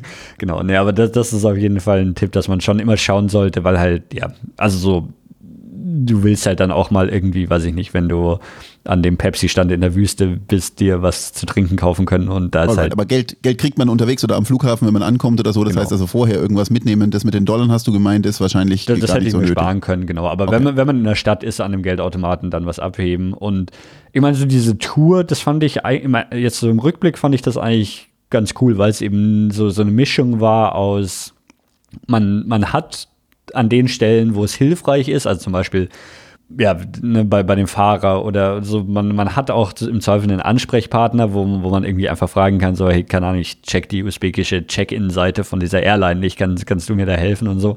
Aber es ist halt nicht so eine 24-7-Tour gewesen. Ne? Also wir hatten dann in den Städten halt, unser Fahrer war dann eh irgendwo unterwegs oder hat selber was unternommen oder so und der war halt erst am nächsten Morgen zurück und wir waren nachdem wir die Tour in der Stadt gemacht haben, hatten wir halt dann noch einen halben Tag zur eigenen Verfügung in der Stadt und so.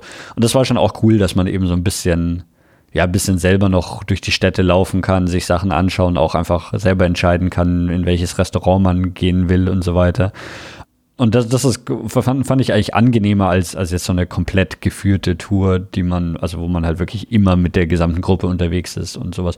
Und das ist aber halt auch bei weitem nicht notwendig. Also wenn man, wenn man möchte, habe ich also wie gesagt, ich kenne die rechtliche Lage nicht, aber an sich spricht jetzt nichts dagegen, die, so eine Tour auch auf eigene Faust zu machen.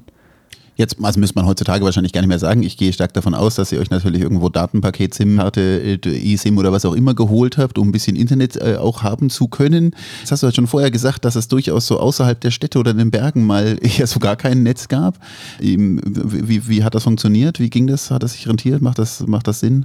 Ja, ja, so in den Städten war es überhaupt gar kein Problem. Also da hatten wir beide einfach uns eine eSIM geholt und ja, war auch echt, ich würde sogar sagen, besser als was du in Europa oft hast, so die Verfügbarkeit von irgendwie gutem Netz oder sowas.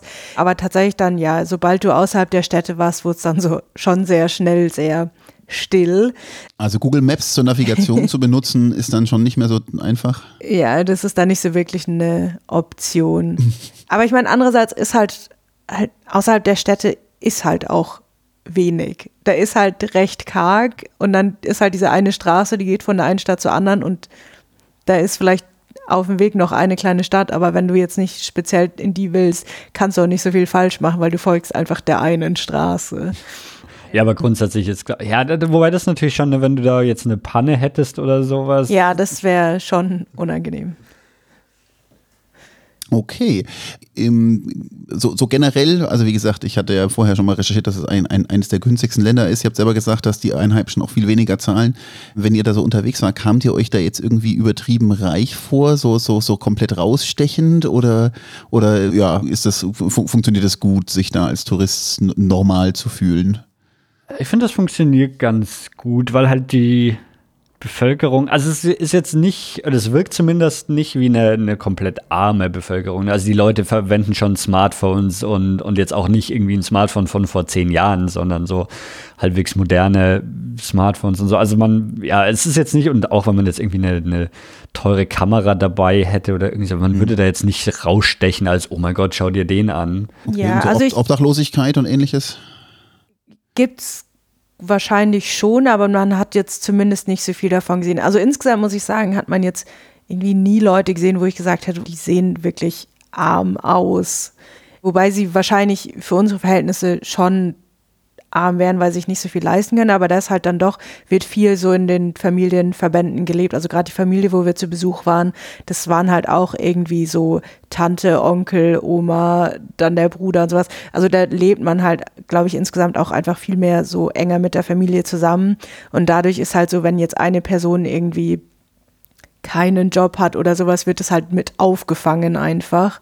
Und ja, also ja, also gefühlt, finde ich, hat man da jetzt nicht Armut direkt gesehen. Nee, ne, also war halt da in den Bergen so, das Leben ist halt einfacher, aber jetzt nicht, ja. also ja, jetzt nicht da, dass irgendwie die Leute hungern würden oder irgend sowas. Und also ich, ich glaube, dass das an sich wirkt, oder würde ich jetzt das nicht als, als ein Problem einschätzen, dass man da irgendwie als der, der reiche Westler gesehen wird oder sowas. Wir wurden lustigerweise immer für Russen gehalten. Ja.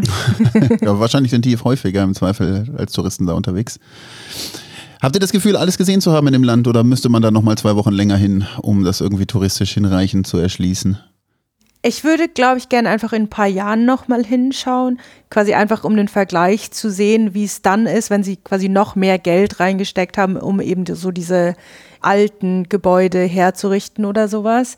Aber ich glaube, so von den Sehenswürdigkeiten, die es so gibt, haben wir schon relativ viel gesehen. Also ja, wie der Dani schon meinte, als wir dann in Chiva waren und halt nochmal Madrassas und Moscheen und sowas gesehen haben, war es halt dann auch einfach schon so ein bisschen, warst übersättigt, dass das einfach schon viel war. Und deswegen glaube ich, haben wir da schon einen guten Mix einfach gesehen. Und, und ja.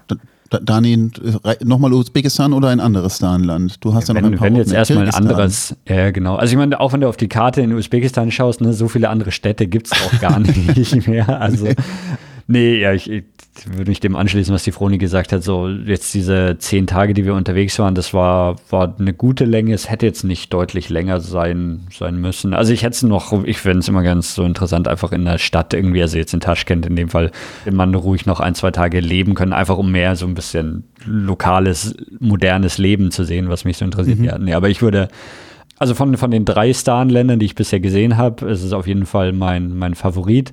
Okay. Aber ja, ich, ich würde mir auf jeden Fall erstmal Tadschikistan oder Kirgisistan anschauen, bevor ich nochmal zurück nach Usbekistan komme.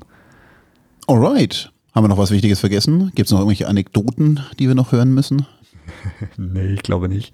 Es gibt, weil du die Preise angesprochen hast, so das eine Mal, wo wir auf, auf Touristenpreise reingefallen sind, was mich auch übermäßig geärgert hat, war in diesem einen Restaurant, wo wir aufgrund von Kommunikationsschwierigkeiten uns einen Himbeersaft bestellt hatten. und dann irgendwie auch so irgendwie, ja, mindestens einen halben Liter Himbeersaft pro Person, also einfach nur pürierte Himbeeren pro Person bekommen haben. Und das war das einzige Mal, wo ich mir gedacht habe, so fuck, das war viel teurer, als ich erwartet habe. Ich meine, jetzt im Nachhinein umgerechnet haben wir für diesen halben Liter Himbeersaft 3,50 Dollar gezahlt. Also so. Aber irgendwie in dem Moment habe ich mich, habe ich mich irgendwie, das war das einzige Mal, wo ich mich irgendwie übers Ohr gehauen, nicht übers Ohr gehauen, aber ich, äh, erstens wollte ich kein Himbeersaft. Und dann, ich habe halt für mein Getränk das Zehnfache gezahlt, also weil, keine Ahnung, eine kleine Flasche Cola hätte halt vielleicht 35 Cent gekostet oder so, sondern jetzt habe ich 3,50 für meinen halben Liter Himbeersaft gezahlt, aber gut. Ja, das war die Luftpost aus Usbekistan. Wenn ihr Zuhörer auch Lust habt, von eurer spannenden Reise zu berichten, ihr könnt euch frei aussuchen, ob der Dani oder ich wann moderiere. Ne? Meldet euch. Unter welcher Adresse, Dani? Luftpost-podcast.de slash mitmachen. Großartig. Und wir freuen uns auf weitere spannende Berichte von spannenden Reisen. Einen schönen Abend, ihr zwei. Danke dir. Ciao. Danke. Ciao.